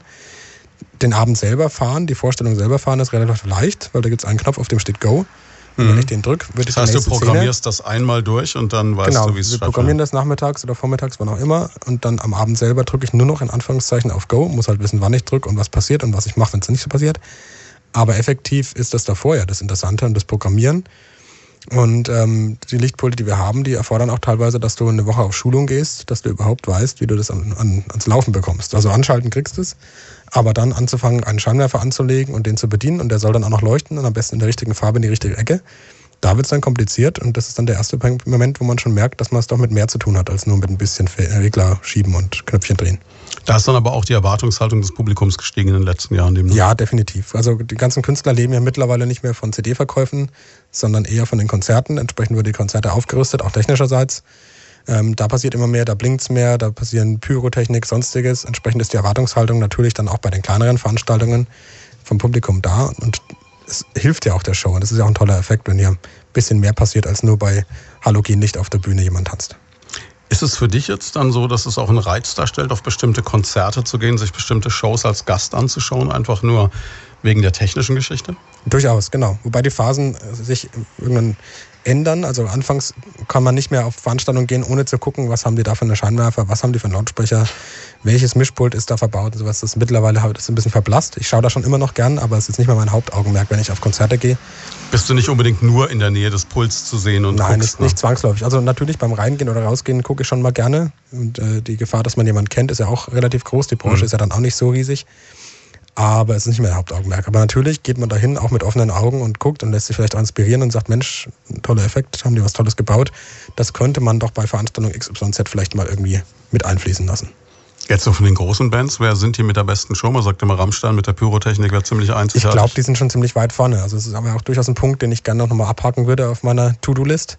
Mal ein Rammstein-Konzert besuchen und die mittlerweile, ich glaube, 150 Euro, die es dann doch kostet, mal auszugeben. Huiui. Aber das ist, glaube ich, schon äh, eine Sensation, was da abgeht und was die, was die machen. Also das wäre schon rein aus technischer Sicht schon mal interessant. Die Ganz Musik ist unabhängig so von der meins, Musik, ich wollte es gerade sagen, ja. aber das würde ich in, in Kauf nehmen. Also das ist definitiv eine Sache und natürlich auch jetzt eher aus dem Tanzbereich oder Theaterbereich, zu dem ich ja dann doch auch viel Verbindung habe. Cirque du Soleil zum Beispiel Mhm. haben in Las Vegas eine große Show. Sowas sich mal anzuschauen, das wären schon, wären schon Dinge, die toll wären. Das ist jetzt sowieso so eine Geschichte. Wir haben es vorhin schon mal so leicht gestreift. Du hast gesagt, aus deiner Zeit aus dem Theater raus ähm, ist moderner Tanz etwas, was ein Riesenerfolg ist. Ist jetzt was, was ich zugeben muss, was an mir völlig vorbeigeht. Ähm, ich tue mir immer schwer, wenn ich so irgendwie auf Arte oder so mal durchschalte und dann irgendwie so einen modernen Ausdruckstanz sehe, dann denke ich mir immer so, um Gottes Willen, Da muss man reinkommen, ja. Und Mhm. meine Eltern feixen immer ein bisschen, dass sie früher für uns ein Theaterabo abgeschlossen haben und uns immer mit, äh, mit Gewalt ins Theater zerren mussten und ich jetzt dann mittlerweile freiwillig hingehe und dort Mhm. arbeite. Ähm, da muss man aber irgendwie zu kommen. Und ich habe halt durch die Arbeit im Theater viel gesehen. Und natürlich, wenn jetzt irgendwas auf dem, auf dem Programm steht, was ich nicht kenne und wo dann steht Tanz und ich mir denke so, pff, äh, keine Ahnung, ne? dann kaufe ich mir eher weniger eine Karte und gehe mal rein und lasse mich drauf ein. Wenn ich natürlich dort arbeite oder eh dort bin und quasi zwangsläufig mir das anschauen muss, sage ich jetzt mal, entwickle ich vielleicht auch einen Zugang zu und wenn ich vielleicht auch die Hintergründe kenne, dass ich sage, Mensch, das ist ja eigentlich doch ganz spannend und ganz interessant. Ich gebe zu, ich gehöre jetzt auch nicht zu denen, die danach rausgehen und das Ganze durchdeuten können und sagen, der Künstler hat dies und jenes gemeint. Ich gehöre schon eher zu den Leuten, die das Ganze auf sich wirken lassen und sagen, Mensch, das war schön. Aber ich äh, habe dann keine Träne im Augen, weil hier die, der, die Tanzbewegung mir Folgendes gesagt hat und der Künstler hier ganz ausschweifend von seinem Leben erzählt hat. Das erkenne ich jetzt nicht, das gebe ich zu. also du hast die Begeisterungsfähigkeit, aber dir fehlt vielleicht der ideologische Das Unterbau. Interpretationsvermögen, genau. Mhm. Wobei natürlich ich auch ähm, durch das Theater eben dann auch entsprechend Kontakte bekommen habe zu Agenturen, die auf Tour gehen, die mich dann auch mit auf Tour genommen haben. Und ich dann auf dem Wege auch dazu kam, bei dem einen oder anderen Tanzensemble das Lichtdesign zu machen für Tänze, die sie als Premiere aufgeführt haben. Und dann natürlich schon spannend ist, sich mit dem Choreograf zu unterhalten, um mal rauszufinden, was er sich dabei gedacht hat. Weil das haben sie ja alle. Und du wirst dann auch wirklich in diesen künstlerischen Prozess eingebunden. Da heißt also, wir brauchen das Licht jetzt so, weil, um dann eben wieder eine bestimmte Aussage zu erreichen auch. Also in dem Fall, das war jetzt, das ist jetzt in dem Fall Danceworks Chicago, eine Gruppe, die hatten zwei neue Stücke mit auf Tour, die in Deutschland Premiere hatten, Weltpremiere. Da kam der Choreograf mit dazu und der hat mir relativ viel Freiheit gelassen und hat mir einfach nur erzählt, was er sich dabei gedacht hat oder wie dieses Stück entstanden ist.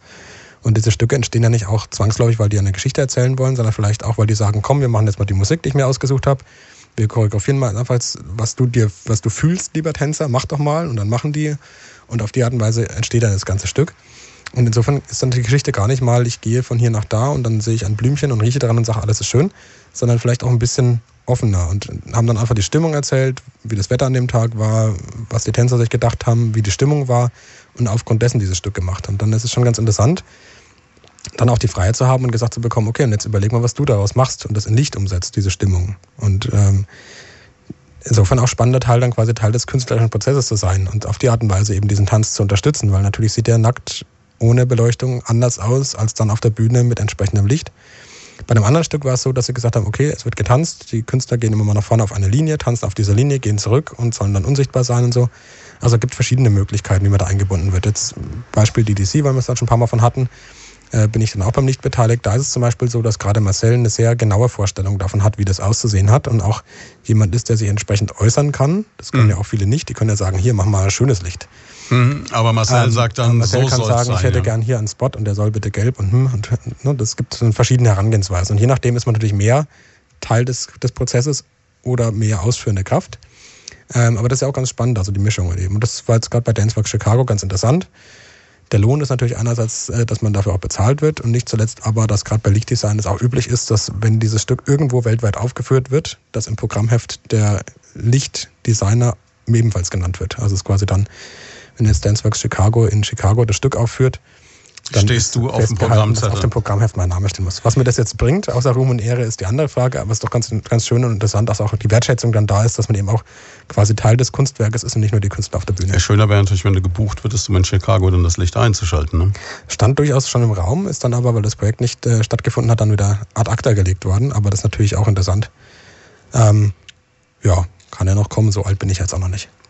Es heißt aber schon, dieses Tourneegeschäft ist was, was dich äh, trotz allem immer noch fasziniert.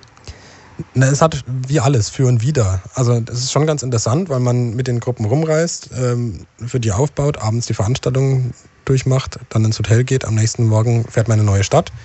Man lernt verdammt viele Leute kennen, man lernt, man sieht verdammt viel Theater von hinten, was jetzt Mhm. nicht nur technischerseits, sondern auch vom Personal her, wie das Personal dort geführt wird, wie die arbeiten, äh, einem sehr viel Input gibt. Äh, es ist aber nicht zuletzt auch stressig. Also man, man steht früh um 8 auf, hockt sich ins Auto. Den Luxus eines Fahrers gibt es jetzt vielleicht drei, vier liegen drüber, aber in Mhm. dem Bereich nicht, im Theaterbereich. Das heißt, im Zweifelsfall fährt man selber oder ist mit einem anderen Techniker unterwegs und teilt sich die Fahrt, kommt dann irgendwie 10, 12 Uhr in dem Theater an, macht dann alles, hat dann die Proben, nachmittags wärmen sich die Künstler auf, dann macht man das Ganze nochmal, geht man nochmal durch. Ähm, und dann gegen 19 Uhr ist quasi Türen auf, 19.30 Uhr Showbeginn und danach baut man wieder ab oder, was in dem Fall so oft ist, weil wir das Equipment von den Theatern verwenden, dass man sein Lichtpult zuklappt und geht. Auch ganz angenehm, auch sehr rückenschonend. Ähm, aber nichtsdestotrotz ist es doch anstrengend, weil so nach dem zehnten Tag merkt man so diesen Rhythmus. Andererseits weiß man schon gar nicht mehr, welcher Tag heute ist, was ja auch In egal ist. Stadt man wir ist, machen ne? eh heute das Gleiche. Ähm, man sieht nur ein anderes Theater und macht es halt dort so, dass es so aussieht wie gestern. Man weiß auch nicht, in welcher Stadt man ist. Und man weiß auch teilweise gar nicht mehr, welches Hotelzimmer habe ich heute. Das heißt, ich fotografiere die Nummern der Hotelzimmer, um zu wissen, wenn ich in meinem Handy schaue, am Ende das letzte Foto ist das heutige Zimmer. Das sind so Dinge, die dann dazu kommen. Und nicht zuletzt ist es ja so, du hast ja schon erwähnt, mit Frau und Kind, ähm, möchte man ja auch durchaus bei der Familie sein und jetzt nicht unterwegs. Und äh, insofern ist das Tourneebusiness dann, was das angeht, wieder nicht ganz so familienkompatibel. Und bei allem Spaß ist die Familie dann schon wichtiger. Und insofern bin ich auch aktuell dabei, das Ganze so ein bisschen runterzufahren, dass ich gar nicht mehr so viel unterwegs bin.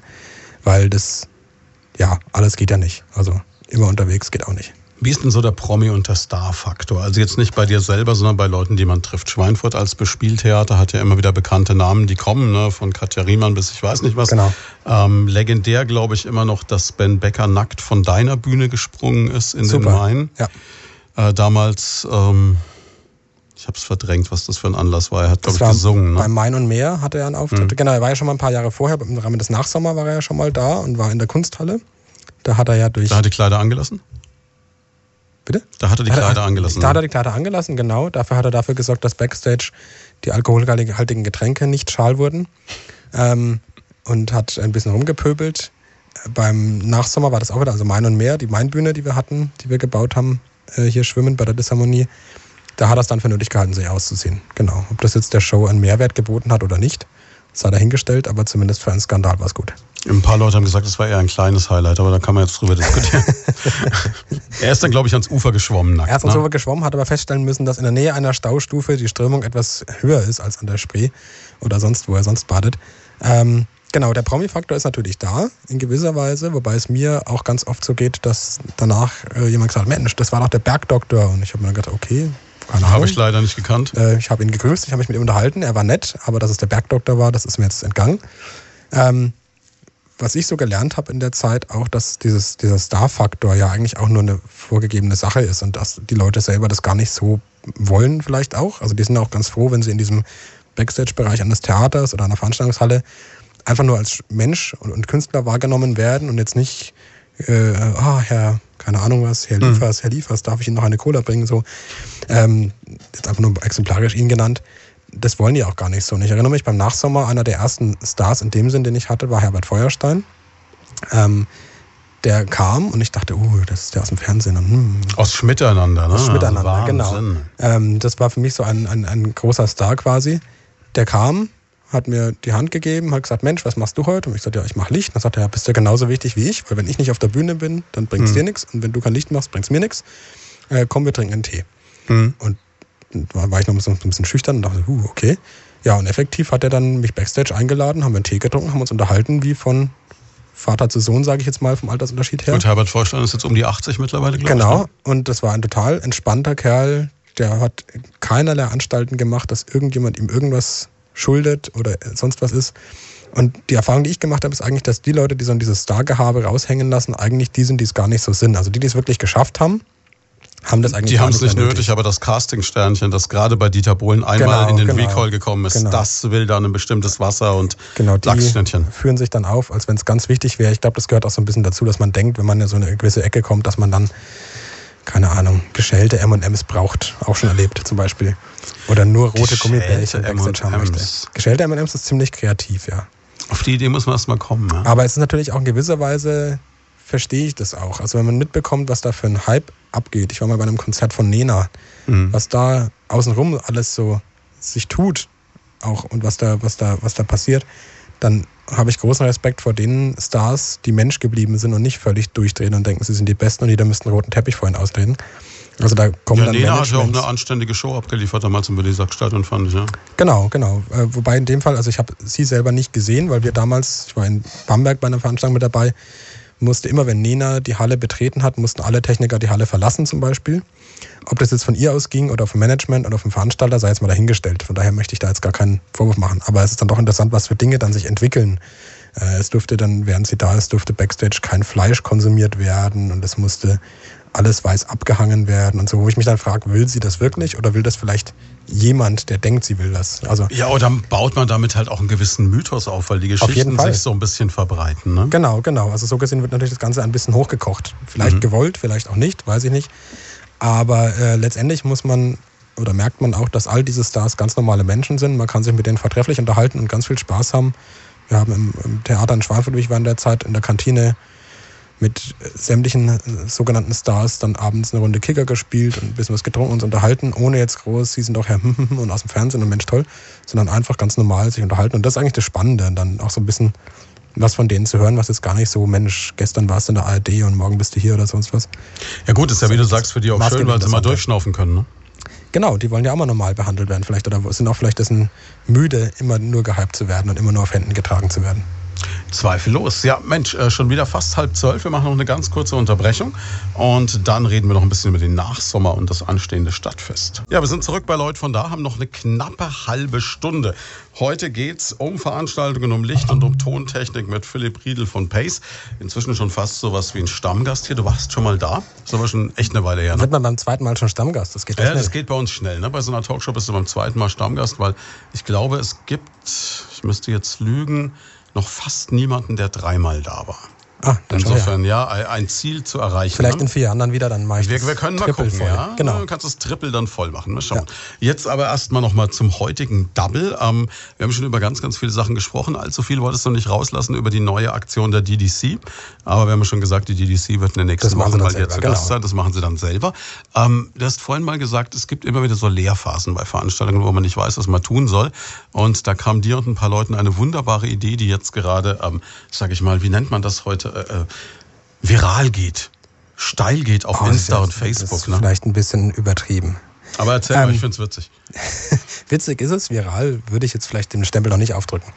Ähm, ich bin seit, ich glaube, mittlerweile sechs oder sieben Jahren Stammgast. Im Sommer gehört es für mich dazu, quasi den Sommer einzuläuten oder die Sommerferien einzuläuten mit einem Besuch in Friedrichshafen. Dort findet seit 35 Jahren das Kulturufer-Festival statt. Ein mhm. total schönes Festival mit einem größeren, einem kleineren Zirkuszelt, ganz viel Kultur, Lesungen, Konzerten, alles bunt gemischt. Draußen diverse Straßenkünstler ähm, und, und Buden und ja, man kann einfach eine total schöne Zeit dort haben, direkt am Bodensee gelegen. Und dort bin ich immer wieder, wenn Tanzveranstaltungen da sind. Also wieder moderner Tanz. Mit den Gruppen fahre ich dorthin, kläre vorab ab, was technisch nötig ist, bin dann vor Ort mit dabei, bin beim Aufbau dabei, stellenweise stehe ich am Lichtpult oder mache das Licht.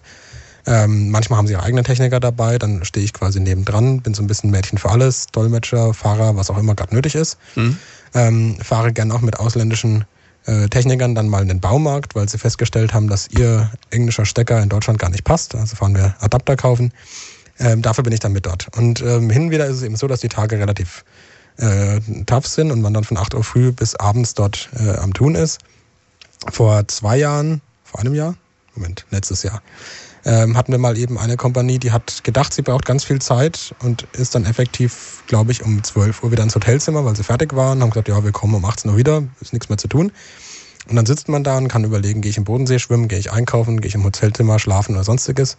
Und äh, wir haben uns dann, weil auch die Leute dort eben mittlerweile äh, gewisse Freundschaften dann sind, dass man sich freut, Mensch, wieder da und wie geht's denn so, ähm, haben uns Backstage hingesetzt, haben uns unterhalten und ein bisschen Schabernack getrieben und haben Wassermelone gegessen. Und dann kam uns irgendwann die Idee, dass man ja mit Wassermelonen immer diese schönen Schnitzereien, wie der Chinese sie gerne macht im äh, Restaurant, könnte man ja auch was schnitzen aus Wassermelonen. Und da ist irgendwie so die fixe Idee ähm, aufgekommen, dass wir einen Igel aus einer Wassermelone geschnitzt haben. Oder was heißt wir? In dem Fall Mareike, die mit dabei war, die mir auch versprochen hat, sie hört zu heute. Insofern liebe Grüße. Mhm. Ähm, und äh, haben dann diesen Igel geschnitzt und haben dann an den Jux gehabt, dass es jetzt das neue Festival-Logo ist oder Maskottchen ist und sind damit über das Festival gelaufen und haben Fotos gemacht von dem Igel, wie er mit einem Künstler Backstage spricht, wie er den Stromkasten prüft, keine Ahnung, ich glaube 150 Bilder sind entstanden in dieser Zeit und wir hatten dann Spaß und das ist so ein bisschen ein Wort gab das andere und das ist so ein bisschen aus der, aus der Spur geraten. Auf jeden Fall haben wir dann gesagt, ach komm, der Igel, der wird Instagram-Star und hat ein Instagram-Profil bekommen und hat dann dort alle zwei, vier Tage ein Bild gepostet. Äh, haben das dann dieses Jahr fortgeführt. Dieses Jahr gab es dann Helga, die Schildkröte. Genau, und die gibt es jetzt auf Instagram. Und das ist dann quasi der kreative Part, der Backstage entstanden ist. Nichts mit Sex, Drugs und Rock'n'Roll, sondern Melonen. Süß, stachelig und voller Taten dran. Genau, das war die? Beschreibung des Igels damals. Ja, und äh, viral ist er definitiv noch nicht, weil er hat erst 33 Fans, so gesehen noch ein. Ja, aber man hat jetzt Geheimtipp. heute noch die Chance einzusteigen und ein sogenannter Early Adopter zu werden. Ne? Genau, also ich erwarte schon, dass äh, alle Hörer jetzt mindestens ein Gefällt mir da lassen und wir Absolut. Ich, ich habe mir gerade Mareike beim Schnitzen angeschaut, durchaus sehenswert. Also insofern kann man da schon noch einsteigen. Also Kultigel Kurt Kultigel Kurt heißt er auf Instagram. Genau. Ne? Und ich meine, Helga, die Schildkröte, ist also allerliebst. Allerliebst, ja, und das Sind kommt auch das- sehr gut an bei den Kindern dort. Heidelbeeren als Augen Ja, und Bananenscheiben oder Bananenscheiben. Gurkenscheiben als Augäpfel und, oh, und mit Himbeere. genau. Aber ganz wichtig, es wurden keine Lebensmittel verschwendet, also es wurde durchaus gegessen danach. Wie, ihr wollt mir jetzt erzählen, ihr habt Kultigel Kurt, die, die Kultfigur danach einfach so Wir haben, gefuttert. äh, Kultigel Kurt sind wir ins Fleisch gegangen dann, ja. Aber es gibt auch äh, die Kombination von Kultigel Kurt und der Mona Lisa, sehe ich gerade. Ja. Also ist sehenswert. Ne? Man, man fragt sich auch, wie kommt man auf so eine Idee, aber. Naja, das ist, wenn äh, auf einem Festival mit kreativen Köpfen diverse Kreative zusammensitzen und gerade vielleicht ein bisschen Leerlauf haben, dann äh, kann sowas durchaus mal entstehen. Also mein Liebling ist, wie Kultigel Kurt vor dem Dixie-Klo steht und sagt, ich muss mal zu viel Wasser in der Melone. Ja, das ist doch.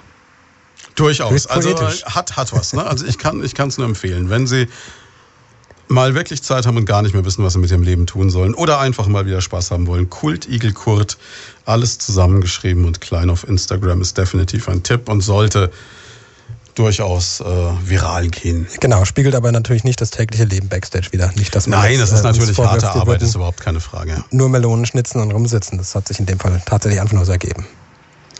Jetzt ähm, weg vom Kultigel, obwohl man über den natürlich noch viel machen könnte, hin äh, zu den Dingen, die noch anstehen, weil wir haben nur noch 20 Minuten, die Zeit rennt. Oh, tatsächlich. Ähm, ja, es ist unglaublich. Ne? Ähm, Stadtfest Schweinfurt steht wieder an. Genau, Da seid ihr auch wieder mit dabei. Was erwartet uns da in diesem Jahr? da sind wir auch wieder mit dabei. Ähm, eine größere Bühne dieses Jahr. Das Stadtfest mehrt sich ja zum zehnten Mal. Mhm. Ähm, so gesehen eine etwas größere Bühne, diverse verschiedene Bands. F für mich persönlich wieder ein bisschen Back to the Roots, weil unter anderem die Band Vortex dort spielen wird. Das ist äh, eine der Bands, die ich ganz, ganz, ganz zu Beginn der Firma ähm, mit beschallt und beleuchtet habe. So schließt sich quasi der Kreis und man trifft sich wieder. Ähm, ja, und dann das gewohnte Stadtfest-Flair am Weinland.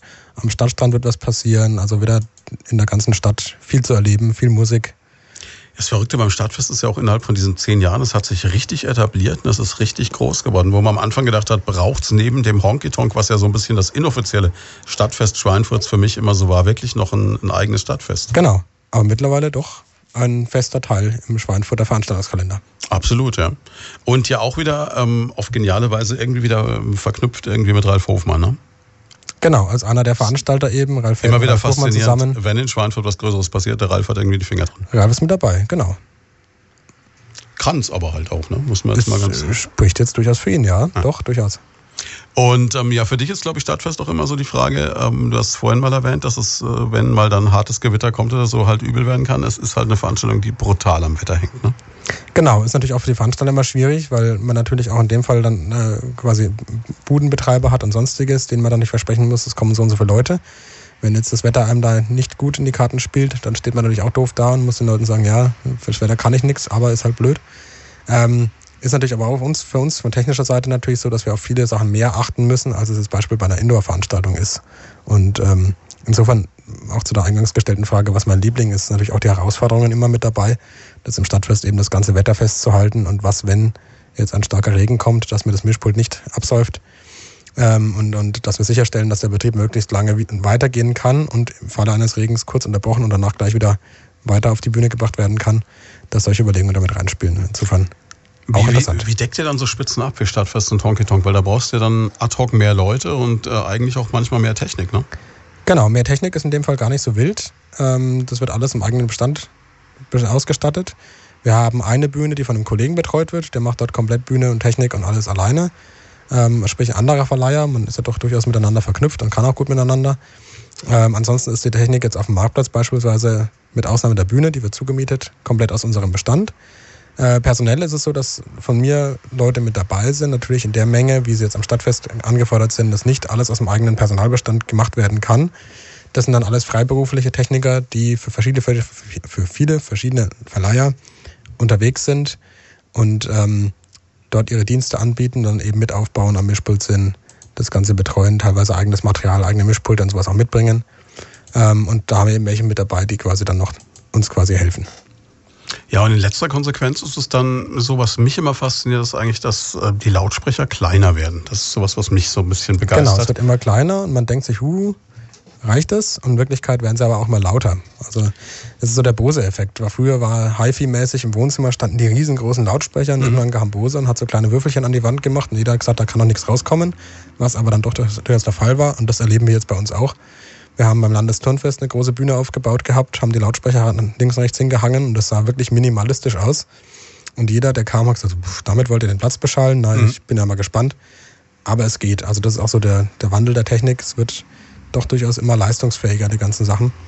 Und muss gar nicht zwangsläufig größer werden. Gut, jetzt war Bose immer bekannt dafür, dass es halt auch ähm, sehr, sehr basslastig ist und äh, Mitten und Föhn eher schwierig, ne? Gut, genau. Das ist eher jetzt auf die Bauart bezogen gewesen dann. Mhm.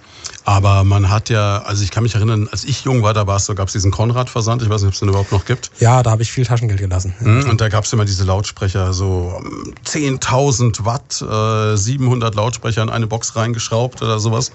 Da hat man mal angeschaut und gesagt, wow, Wahnsinn, das Ding, wenn du hättest, ne? Genau. Oder ja. früher Airport Würzburg, die Älteren werden es noch Wobei Leistung ja nicht alles ist. Ja klar, also Lautsprecher ein, doppelt so groß wie man selbst. Ne? Äh, ein Traktor hat bestimmt mal 400 PS, ist aber nicht schneller als ein, mhm. keine Ahnung was, Punto mit 50 PS. Ähm, das ist auch nicht so hundertprozentig aussagekräftig natürlich. Machen wir doch so einen kurzen Serviceteil, wenn sich jemand neue Lautsprecher für zu Hause kaufen will. Wobei ich glaube, das ist auch rum.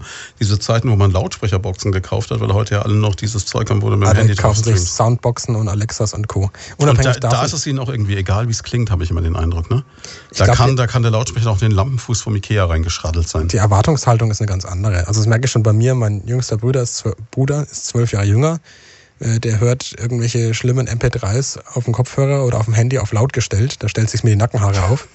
Äh, vielleicht ist es auch so ein bisschen mit MP3 und Co. Vielleicht auch die Wahrnehmung oder der, der Wunsch an perfekten Klang auch ein bisschen geschwunden. Mhm. Möglicherweise.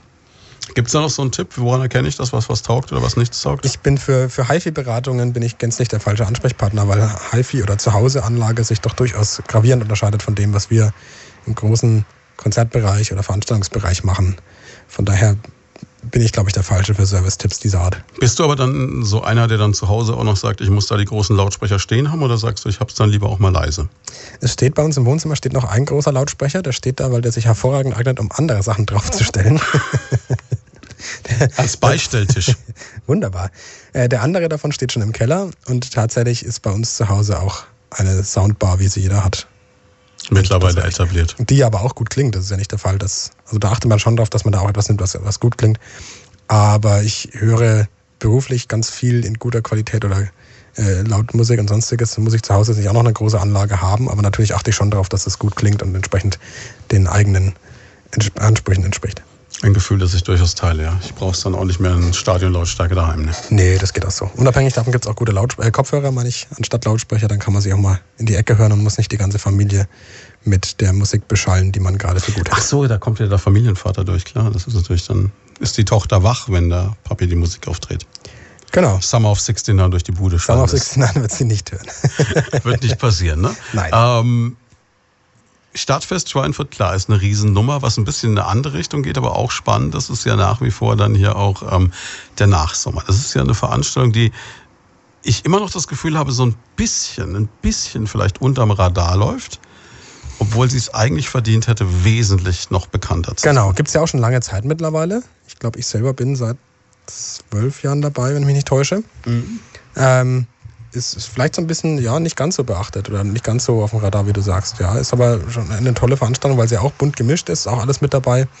Ähm, auch toll ist, dass die Veranstaltungsörtlichkeiten ja auch nicht die alltäglichen sind. Wir waren lange Zeit bei SKF in einer Halle. Mhm. Halle 410, ne? Halle 410, ja, oder die Halle 149 am jetzigen Standort vom ECE. Ähm, und jetzt sind wir eben bei ZF im Kesselhaus. Das war diese Halle, wo auch noch dieser Aufzug drin war, genau. der Paternoster, mit dem man einmal durfte man offiziell nicht, hat aber Spaß gemacht, oben durchfahren konnte. genau, hatte übrigens eine hervorragende Akustik aufgrund des großen Industrieparketts. Ja, auch und es ist, glaube ich, auch so, man, man munkelt, dass der Pater Noster wäre sogar beim Abriss der Halle noch irgendwo eingelagert worden. Ich weiß aber gar nicht, ob er noch wirklich Ach existiert ja. oder nicht. Das sind auch Mythen und Legenden. Für die, die es nicht wissen, Pater Noster ist dieser Aufzug, der quasi immer durchläuft und äh, wo man immer senkrecht steht in der Kabine, auch wenn es oben rum geht und unten rum geht. Kommt man trotzdem wieder gerade raus, ja. Genau, man musste aber ein bisschen reagieren, weil wenn man zum falschen Zeitpunkt eingestiegen ist, dann konnte man schon mal anderthalb Meter nach unten fallen. Gehört dazu. Ist das genau. Risiko. Nee, aber ansonsten, wie gesagt, nach Sommer, äh, jetzt ZF Kesselhaus, mhm. ähm, große Halle mitten im Industriegelände von ZF, da kommt man sonst gar nicht rein.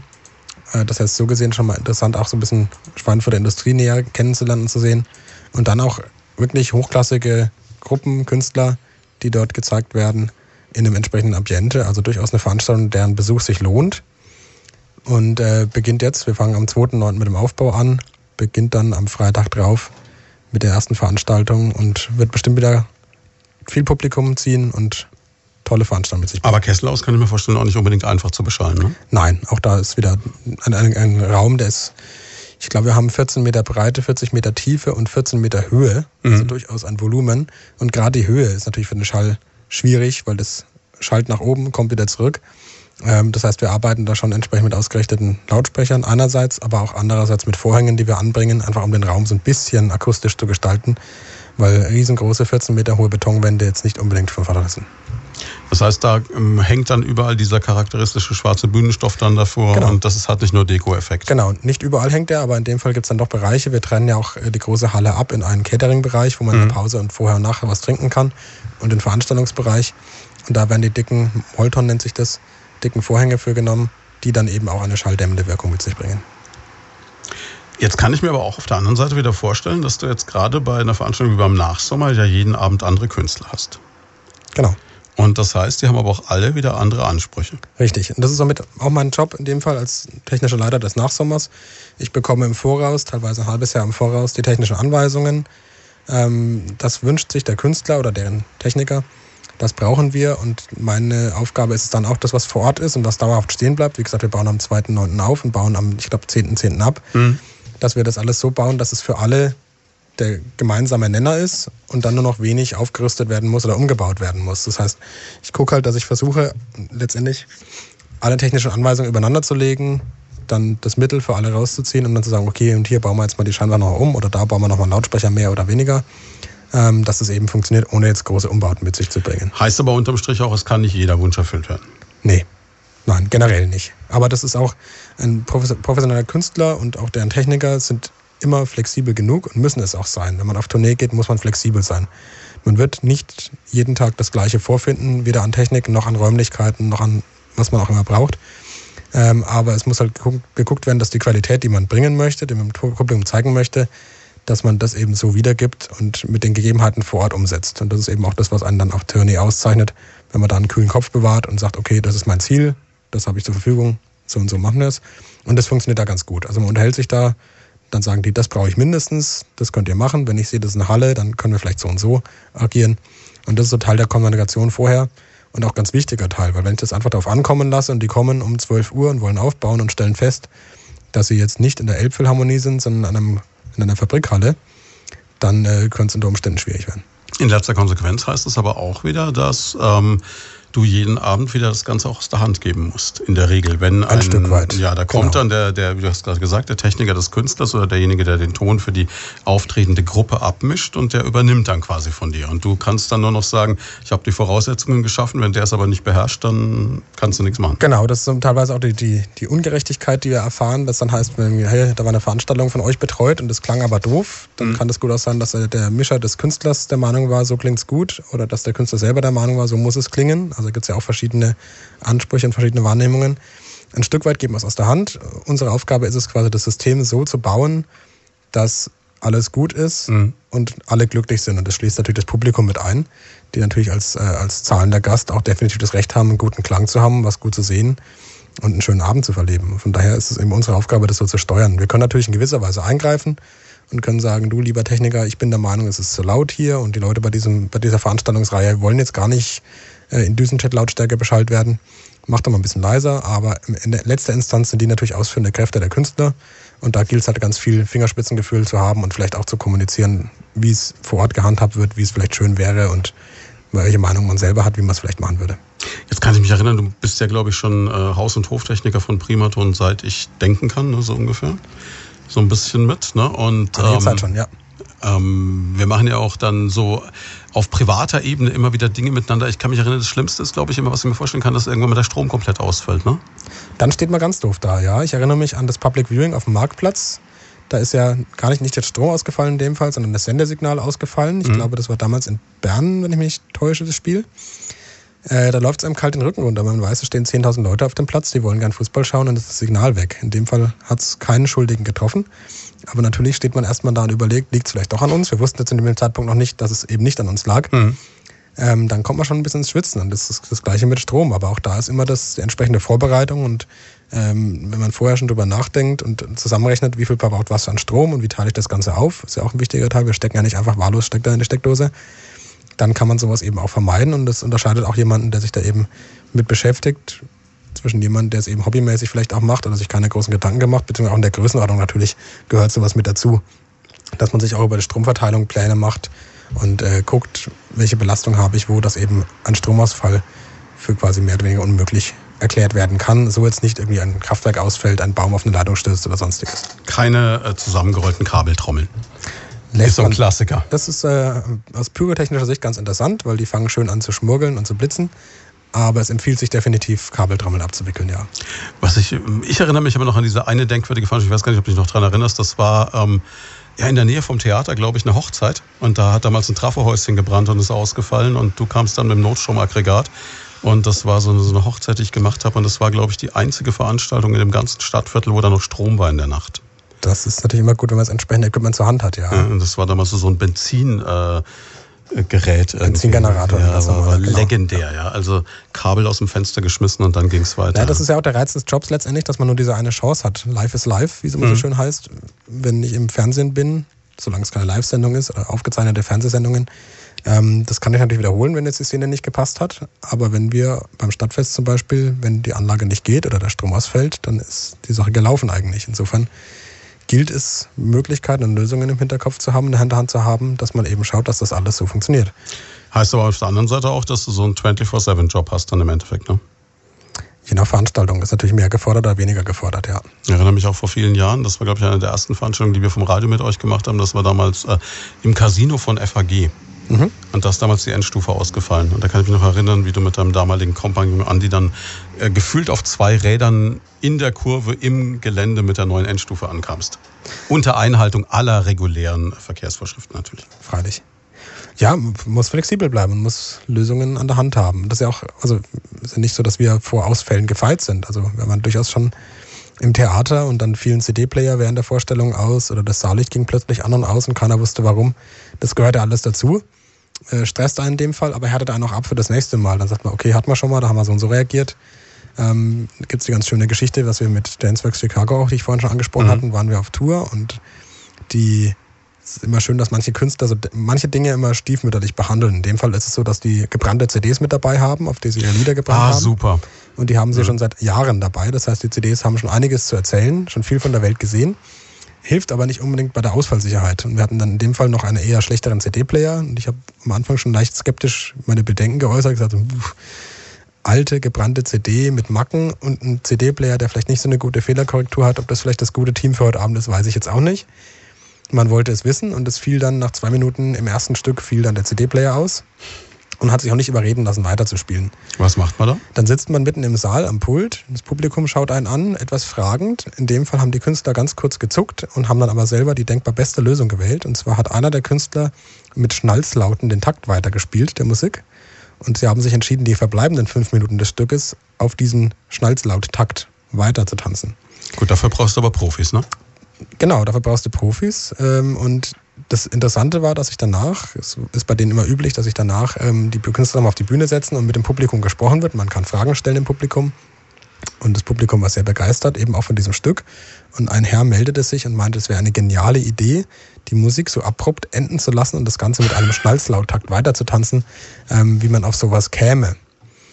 Die Kompanieleiterin war ehrlich genug und hat erklärt, dass der CD-Player auf diese Idee kam.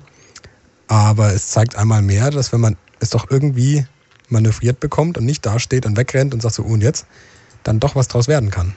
Erinnert mich an diese alte Nummer von Harpe Kerkeling, ne? Das Schaf, Huritz, ich weiß nicht, ob es irgendjemand kennt, das genau. Kunstlied. Genau. Man kann alles irgendwie verkaufen, ne? Man kann alles verkaufen. Oder wenn man es entsprechend gut gestaltet, auch sowas dann machen. Also es war, hat dann funktioniert. In der Zwischenzeit wurde ein neuer CD-Player geholt. Den haben wir angekabelt in diesen paar Minuten in entsprechender Geschwindigkeit. CD eingelegt und als wäre nichts gewesen, startete dann Tanz Nummer zwei. Das ist aber das Verblüffende, was ich auch ganz oft auf Veranstaltungen erlebt. Da geht es den Leuten, es ist dann super wichtig, so der Eröffnungstanz zur Hochzeit oder was auch immer.